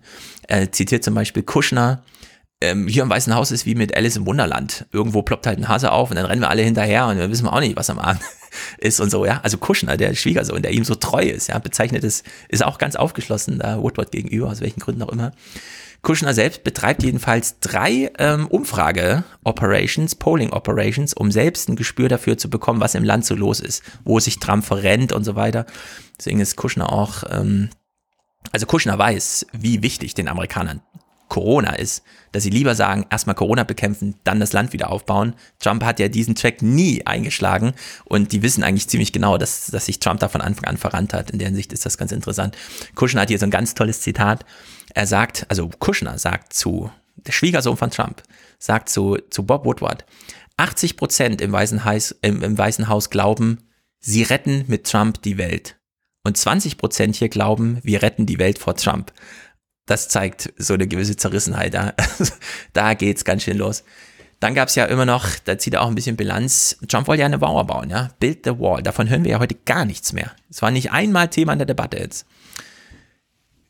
Ich habe es vorher noch nicht nirgendwo gelesen. Woodward sagt mal, wie viel Mauer wurde denn eigentlich gebaut? Und zwar nicht nur regulär restauriert. Man geht ja die Mauer eh mal durch. Es steht ja relativ viel Mauer und macht da so ein bisschen Erneuerung, sondern wie viel neue Mauer hat eigentlich Trump bis September 2020 gebaut. Eine Meile. Trump ja. hat eine Meile Mauer gebaut. Also es ist wirklich. Das hätte auch die örtliche Feuerwehr geschafft. Genau, ja. das hätte man noch mal ein bisschen ins Marketing bringen können, ja, solche Sachen, weil das ist wirklich interessant. Naja, da ist jedenfalls nicht viel los. Die machen einfach nur Wahlkampf. Und ganz interessant fand ich, um 100 Wähler zu kontaktieren über ihre Smartphones, kalkulieren sie heute 11 Cent ein. Also wenn wir hier von Milliardenwerten sprechen, dann wissen wir, was das für ein Bombardement bei denjenigen ist, die noch so in Swing States und so weiter leben. Da geht's richtig zur Sache. Und man hat Fokusgruppen in zwölf Städten mit über 1000 Teilnehmern. Also die wissen ziemlich genau Bescheid eigentlich, wieso der Hase langläuft. Und man erkennt umso mehr, wie wenig sie Trump unter Kontrolle haben. Die Debatte wäre anders verlaufen, wenn sie ihn hätten richtig briefen können. Und der Pascal, der den ersten Wahlkampf so raffiniert online gemanagt hat, ist ja dann aufgestiegen zum Chef und dann gefeuert worden. Und äh, der spielt auch nochmal eine, eine äh, häufige Rolle im Buch. Trump hat ihn beispielsweise auch nicht gemocht, weil der Pascal, äh, Pascal ein Kopf größer war als er. Deswegen gibt's keine Fotos mit Trump und ihm, weil Trump möchte nicht gerne übertauert werden. Ja. Also wirklich grotesk. Und Pascal, der letzte, die letzte Botschaft, die Pascal nach hatte, äh, war, äh, Leute, achtet mal drauf, Börsenwerte interessieren die Wähler nicht, denn das sind keine Arbeitslosenwerte. Müsst scharf unterscheiden. Die Leute können dieses Aktien, Aktien, Aktien nicht mehr ertragen, weil sie wissen, es gibt keine Kopplung zu den Arbeitslosenzahlen. Und wenn man sich unter der Maßgabe die Debatte nochmal anschaut, die erste, Trump hat nicht mal diese von Pascal als wichtigste Logik ausgegeben, äh, beachtet, sondern er fängt weiter an mit diesem, und das hat er ganz explizit gesagt, Trump jetzt in der Debatte, hohe Aktienwerte sind hohe äh, Arbeits, äh, geringe Arbeitslosenwerte. Und das glaubt ihm da keiner mehr. Ja? Also da ist einfach nichts mehr zu holen durch das, was Trump da macht. Naja, der Travel Ban hat am Ende 1,8 Millionen Menschen betroffen. Also äh, da wird mal auch im Weißen Haus so ein bisschen, was bedeutet das eigentlich, ja, so ein Travel Ban zu machen? Aus, also in den kritischen, äh, in den kritischen Monaten aus Europa. 1,8 Millionen Menschen konnten nicht hin und her reisen. Das finde ich schon, das sind schon ganz schön krasse Zahlen. Das sind tatsächlich fünfmal mehr Reisen aus als China. Ja. Und hier kommen noch andere interessante Zahlen. Man hatte am Anfang, äh, als als man wusste, okay, wir müssen jetzt PCR-Tests machen, also die recht aufwendigen Laboruntersuchungen, äh, wir haben ja gar nicht genug Stäbchen. Ja, also es mangelte am Ende an diesen Stäbchen. Man hatte nicht genug Tupfer. Also nicht nur Masken, auch Stäbchen. Ja, ja nicht nur waren Masken zu gering und man hatte keine Geräte und sonst, sondern schon diese Stäbchen. Wo werden die hergestellt? Nicht in Amerika, die kommen alle aus China, ja. Also da äh, war vielleicht, vielleicht gibt es auch nochmal so einen Wirtschaftskrieg, ja, dass auch die chinesische Regierung bewusster dagegen gearbeitet hat, dass solche Sachen zuerst nach Amerika und nicht zum Beispiel nach Europa oder sonst wohin, weil man da einfach nochmal den eins ausschließen wollte. Also das steht da nicht drin. Ich vermute nur, weil das ist nämlich wirklich, hier, hier kommt jetzt eine Zahl, die ist wirklich bezeichnet. Im Weißen Haus wussten sie beispielsweise im April, dass sie von den benötigten Masken im medizinischen Bereich nur ein Prozent zur Verfügung haben. Und da kann man sich ungefähr vorstellen, wie groß die Panik dort war, dass das alles nicht hinhaut. Ja, Amerika hat keine Maskenproduktion. Das kommt alles aus China. Das ist alles nach billigsten und so weiter. Und sie wussten zwischenzeitlich, scheiße, wir kommen nur auf ein Prozent des Bedarfs. Wir kriegen, deswegen diese dramatischen Bilder aus New York und so, wo auch die Ärzte dann reihenweise äh, sich mit Corona infizierten. Sie hatten nur ein Prozent der verfügbaren äh, Schutzsachen für das eigene medizinische Personal. Da kann man mal sehen, wie weit Kapitalismus getrieben wurde ja, in den letzten Jahren und Jahrzehnten. Das ist wirklich, das liest sich da alles ziemlich dramatisch. Trump ist dann relativ früh, auch durch, ja, dass er gesehen hat, wie hoch die Abhängigkeit ist, ist er sauer geworden auf China. Hat er immer vom Chinese Virus gesprochen, das kennen wir ja alle. Und da muss man hier nochmal sagen, Woodward zitiert hier nochmal Leute, die sagen, wir hatten Angst, als der Präsident vom Chinese Virus, Virus spricht, weil wir einige Leute im Stab haben, die dachten, jetzt können wir loslegen, jetzt können wir China kurz und klein schlagen. Also es gibt da, es ist nicht Trump, der einfach nur so ein mediales, ja, sondern ja. wenn er so die Leute aufruft und sagt, hier stand back, stand äh, by und so, ja, oder Chinese Virus, also wenn er Leute zum Abschuss freigibt, dann wissen die, also wissen einige von anderen, dass die jetzt wirklich ähm, einen Befehl bekommen haben und das macht ihnen Angst, ja. Also hier gab es wirklich Angst, dass es zu ernsthaften ähm, Ungereimtheiten mit China kommt. Also in der Hinsicht. Zu Woodward muss man als Autor allerdings sagen, das ist bei den anderen Büchern immer klar gewesen, wer da schreibt. Ne? Die Nichte, äh, die Journalisten, wie auch immer und so. Das ist bei Woodward ganz interessant. Der hat ja nun so viele Gespräche geführt, von denen wir dann auch immer erahnen können, da gibt es auch eine Beziehungsebene zwischen denen. Ja. Und der Woodward wollte über mehrere Telefonate über die 14 Punkte zur Pandemie sprechen die Trump so als, das ist unsere politische Antwort auf Corona. Und er hat die so energisch gestellt, dass er nach den Telefonaten manchmal schon von seiner Frau darauf hingewiesen wurde, hör mal zu, Anthony, äh, hör mal zu, äh, Bob, du hast hier gerade mit dem amerikanischen Präsidenten gesprochen, nicht mit deinem Bruder. Du kannst nicht mit dem so telefonieren. Ja, also muss man sich die Rolle von Bob Woodward überhaupt nochmal, es ist nicht immer so dieser zarte alte Opa, der im Fernsehen und so, sondern ja. da gibt es auch nochmal, also er schreibt es auch so im Buch. Und ich würde sagen, mein Leseerlebnis war, der Woodward schlüpft auch so in die Rolle des besorgten Bürgers im Sinne von, hier gibt, wir haben ein echtes Problem. Äh, Bob Woodward ist auch Risikogruppe und er will einfach vom Präsidenten wissen, was hier los ist, stellvertretend für die Leser, für das Volk. Mhm. Ja, also in der Hinsicht hat der Woodward dann nicht diese Journalistenrolle, sondern das ist schon so ein bisschen Corona-Aktivismus, der da auch mit drin steckt. Vielleicht auch, weil er so eine Verantwortung darin sieht, ich habe hier Zugang zum Präsidenten. Also ich kann vielleicht ihn ein bisschen mit in die richtige Richtung drängen ja, und ihn so aus dem Egozentrischen rausholen. Und in der Hinsicht äh, fand ich dieses Buch, sagen wir so, Trump kommt auch besser weg als in den anderen Büchern. Diese Anfangsszene, äh, in der also vor den 25 Kapiteln Außenpolitik, die niemanden interessieren, als dieses, äh, ich, hab, ich wollte es immer runterspielen, ich wollte ja keine Panik wenn man dieses Zitat im Kontext der Woodwardschen Aufarbeitung liest, macht das Sinn. Und dann hat man auch ein bisschen Verständnis für Trump. Ähm, ja, weil es ist einfach, wir haben jetzt eine Krise, wir wissen nicht, in welche Richtung das geht.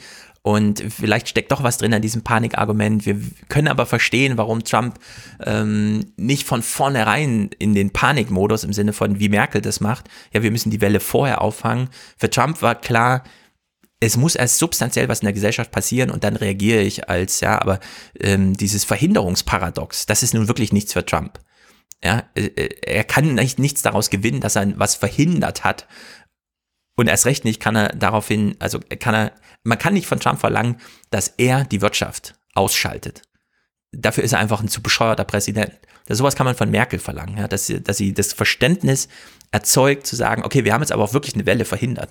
Das, das wäre Trump nie glaubhaft durchgegangen, dass er jetzt, ja, Trump hätte man erst recht nicht als Helden dargestellt, dass er irgendwas verhindert. Und in der Hinsicht äh, gewinnt man sogar ein bisschen Verständnis, finde ich, für diesen ganzen Kladderadatsch, den er da halt angerichtet hat. Das soll aber nicht entschuldigen, ja, sondern es ist einfach nur, wir wissen, Trump ist ein egoistisches Kind, das psychisch als Dreijähriger irgendwie stehen geblieben ist und von seinem Vater nicht gemocht wurde und deswegen jetzt immer auf diesem Ego-Selbstwirksamkeitstrip ist und sich da eben verfängt. Und nur in dem Rahmen ja, hat man jetzt Verständnis, finde ich, für das Opfer Trump in dieser ganzen Corona-Angelegenheit. Ich finde aber, der Woodward hat das ähm, schon nachvollziehbar dargestellt, so insgesamt. Und mich hat es dann beim Lesen dann doch sehr gewundert, dass dieses Zitat in der Marketingwelle so isoliert dann doch in den Raum gestellt wurde, hin bis zu der Frage an Woodward und an Trump, wieso habt ihr das nicht vorher mal gesagt? Ja, weil das ist ja auch eine legitime Frage.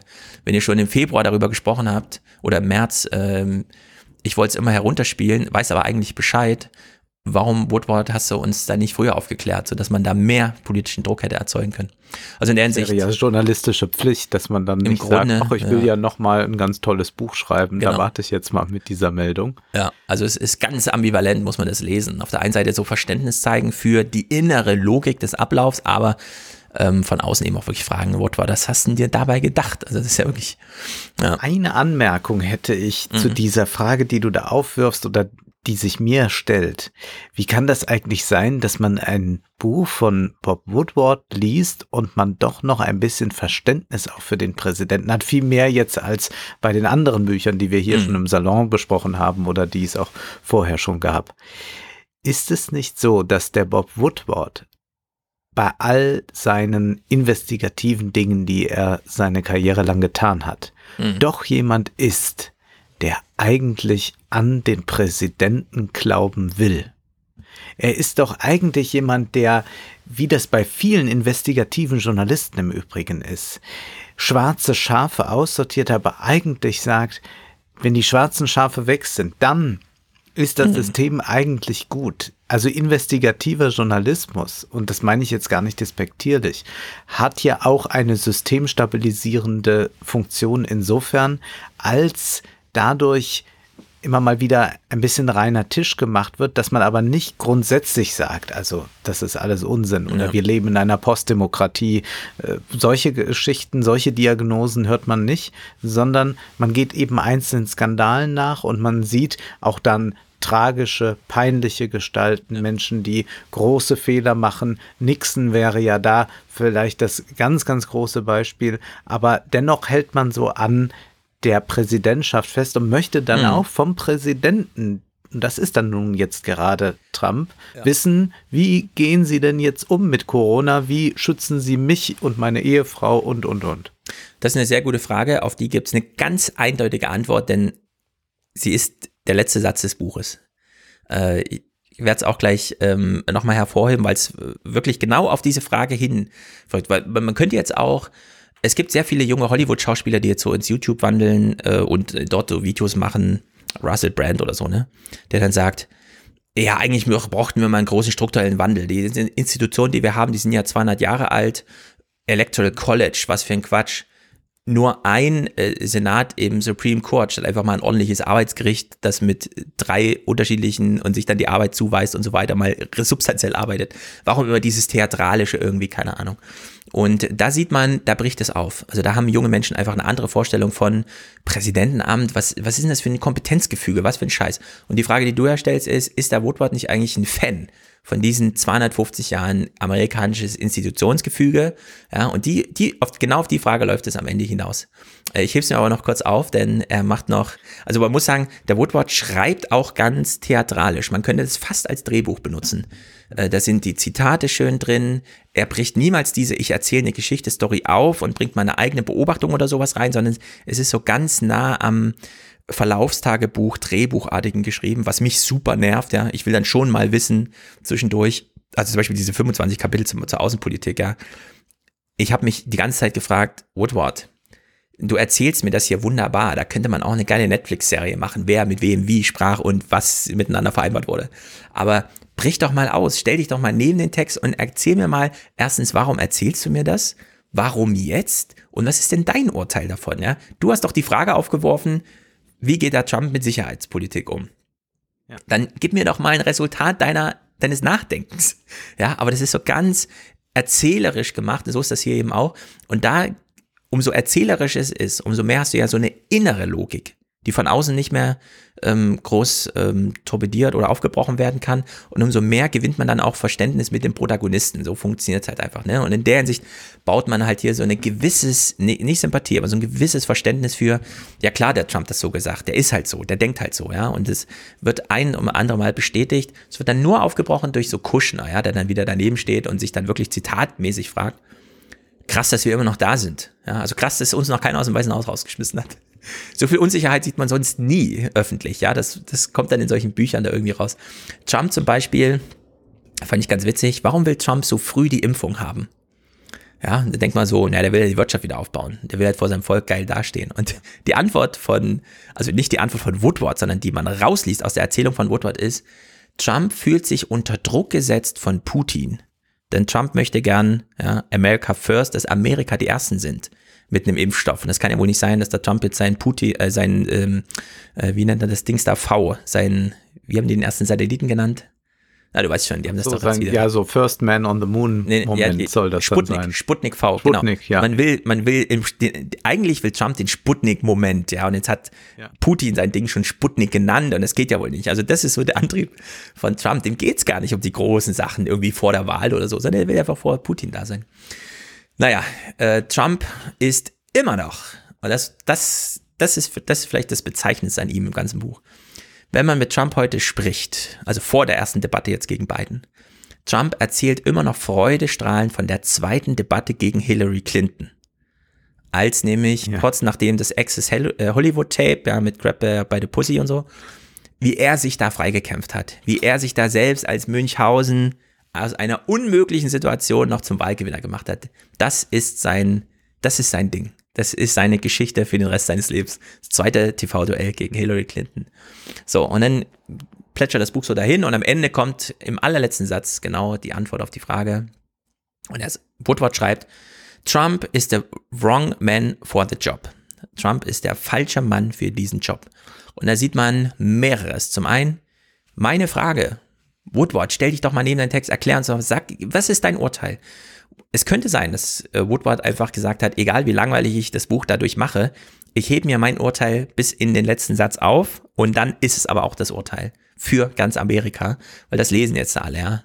Trump ist der falsche Mann für diesen Job. Und er hat nochmal diese, diese Dualität zwischen the man and the job drin.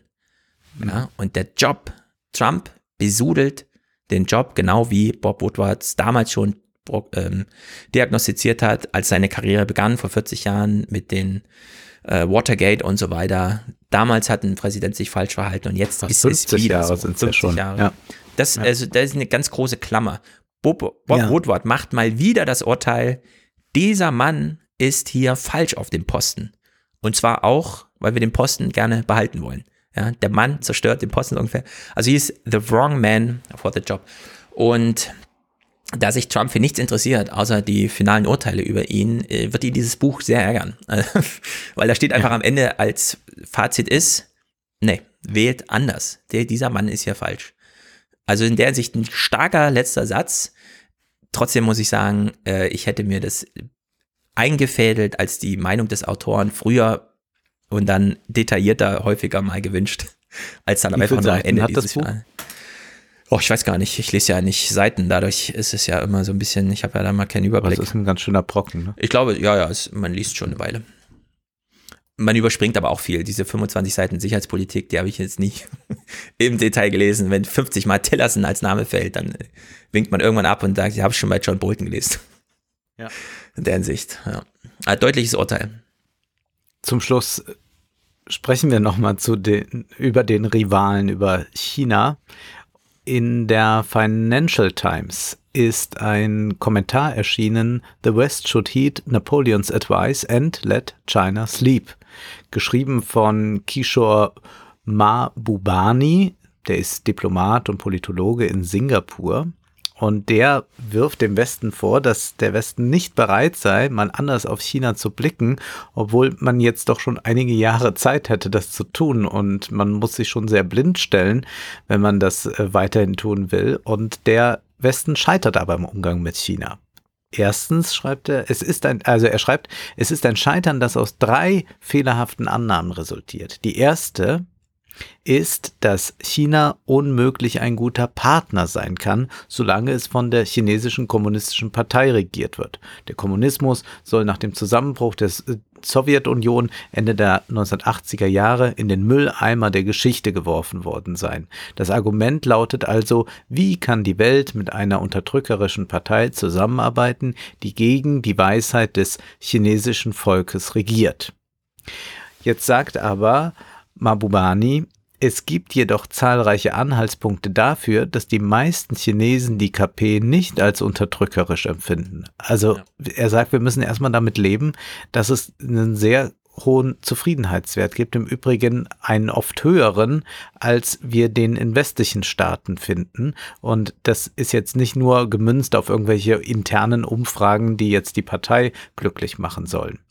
Zweitens, selbst wenn die meisten Chinesen mit der kommunistischen Partei zufrieden sind, wären sie und der Rest der Welt, so glaubt also der Westen, besser dran, wenn sie sofort zu einem demokratischen System übergingen. Jetzt wendet aber der Autor ein, eine demokratisch gewählte Regierung ist nicht unbedingt eine liberale Regierung. Der demokratisch gewählte indische Premierminister Nehru eroberte 1961 gegen die Proteste des damaligen US-Präsidenten Kennedy und des britischen Premierministers Macmillan die portugiesische Kolonie Goa zurück ein demokratisches China wäre wahrscheinlich noch weniger geduldig im Umgang mit Hongkong und Taiwan. Auch eine interessante Überlegung. Ja. Da es ja auch einen Nationalismus im Volk gibt. Eine demokratisch gewählte chinesische Regierung wäre auch abgeneigt, im Umgang mit separatistischen Bewegungen in Xinjiang als schwach angesehen zu werden. Man denke nur an das harte Vorgehen der indischen Regierung in Kaschmir. Also ist ein Argument, mit dem man, glaube ich, sich äh, intensiver auseinandersetzen muss. Und jetzt kommt das dritte. Die dritte fehlerhafte Annahme könnte die gefährlichste sein. Dass ein demokratisches China unweigerlich westliche Normen und Praktiken akzeptieren und glücklich ein Mitglied des Clubs West Plus werden würde, wie das bei Japan der Fall war. Das ist nicht die kulturelle Dynamik, die durch Asien fegt, schreibt der Autor. Sowohl die Türkei als auch Indien sind Freunde des Westens, doch die Türkei hat sich von der säkularen Ideologie Atatürks zur islamischen Ideologie Erdogans gewandelt und Indien hat sich vom anglophilen Nero zum hinduistischen Anhänger Modi gewandelt. Jetzt, wir müssen anerkennen, dass ein Tsunami der Entwestlichung im Gange ist. Hm. Drei starke Thesen, wie ich finde. Und das heißt natürlich jetzt nicht im Umkehrschluss, und das lässt auch nicht der Autor jetzt durchschimmern, dass wir jetzt sagen, okay, dann ist jetzt China unser toller Partner und eigentlich ist da alles toll und wir dürfen ja. die anderen Sachen nicht mehr ansprechen. Aber sicherlich muss man auch, wenn man diese aktuellen Dinge dort kritisiert, denken, wie würde die Alternative aussehen und würde die für uns und würde die für die Chinesen wirklich besser aussehen. Das mhm. bleibt ein ganz, ganz heikles Feld, auf dem man sich da begibt. Aber doch fand ich das mal so an drei Punkten ganz schön ausgemacht, dass der Westen da auch ein bisschen verblendet ist mit seinem Blick auf China mhm. und doch mit anderen Ländern eine Freundschaft pflegt, wo man sagen kann, ja, demokratisch, aber liberal doch gewiss nicht. Ja. Ich habe mir zum Abschluss ähm, ein Salon-Experiment äh, äh, gemacht und zwar habe ich mir eine Zeit gekauft, die Zeit. Äh, ich habe das aus Gründen gemacht, weil ich diesen Text hier lesen wollte. Ähm, Bernd Ulrich, ja. Bernd Ulrich fragt sich, was ist mit den starken Frauen? Und wir haben hier ein Bild, Luisa Neubauer, ähm, von der Leyen, Greta und Merkel, wie sie zusammenstehen, weil ich mir vor unserer regulären Ausgabe, als wir über die Klimarede von Ursula von der Leyen sprach, nochmal wissen wollte, weiß der Bernd Ulrich was über soziale Gefüge, was vielleicht noch interessant ist, stellt sich raus, ist zwar ein ganzseitiges Ding auf Seite 3, aber nein, Bernd Ulrich kann auch nur die Idee haben, dass die miteinander und so weiter, aber da gibt es wohl keine produktiven Zusammenhänge. Also hatte ich dann die ganze Zeit da liegen, enttäuscht von Seite 3 und habe mal ein bisschen durchgeblättert und fand dann ein Interview mit Edward Snowden, da will ich nur kurz vorlesen. Snowden ist zum einen immer spektakulär, weil er einfach mal sagt, Leute, es ist die Technik. Fangt mir nicht an mit irgendwelchen politischen Hin und Her und so wo man immer den Schluss draus ziehen müsste, eigentlich müsste den Tagesthemen ins Heute-Journal aus, was ist eigentlich in der Technik heute wieder vorgefallen und nicht, was hat Merkel gesagt, was dann irgendwie und so, ja. Dass man Grüne Woche eröffnet. Ja, sowas irgendwie, genau. Und ich fand es ein bisschen überraschend, dass das Snowden angesprochen auf die Corona-App und hingewiesen darauf, wie ja die deutsche funktioniert, was er ja wunderbar beschreiben kann. Also er weiß genau, was der Vorzug der deutschen App ist, nämlich, dass es keinen datenschutzrechtlichen Unterschied oder Datenschutzunterschied macht, ob man sie benutzt oder nicht.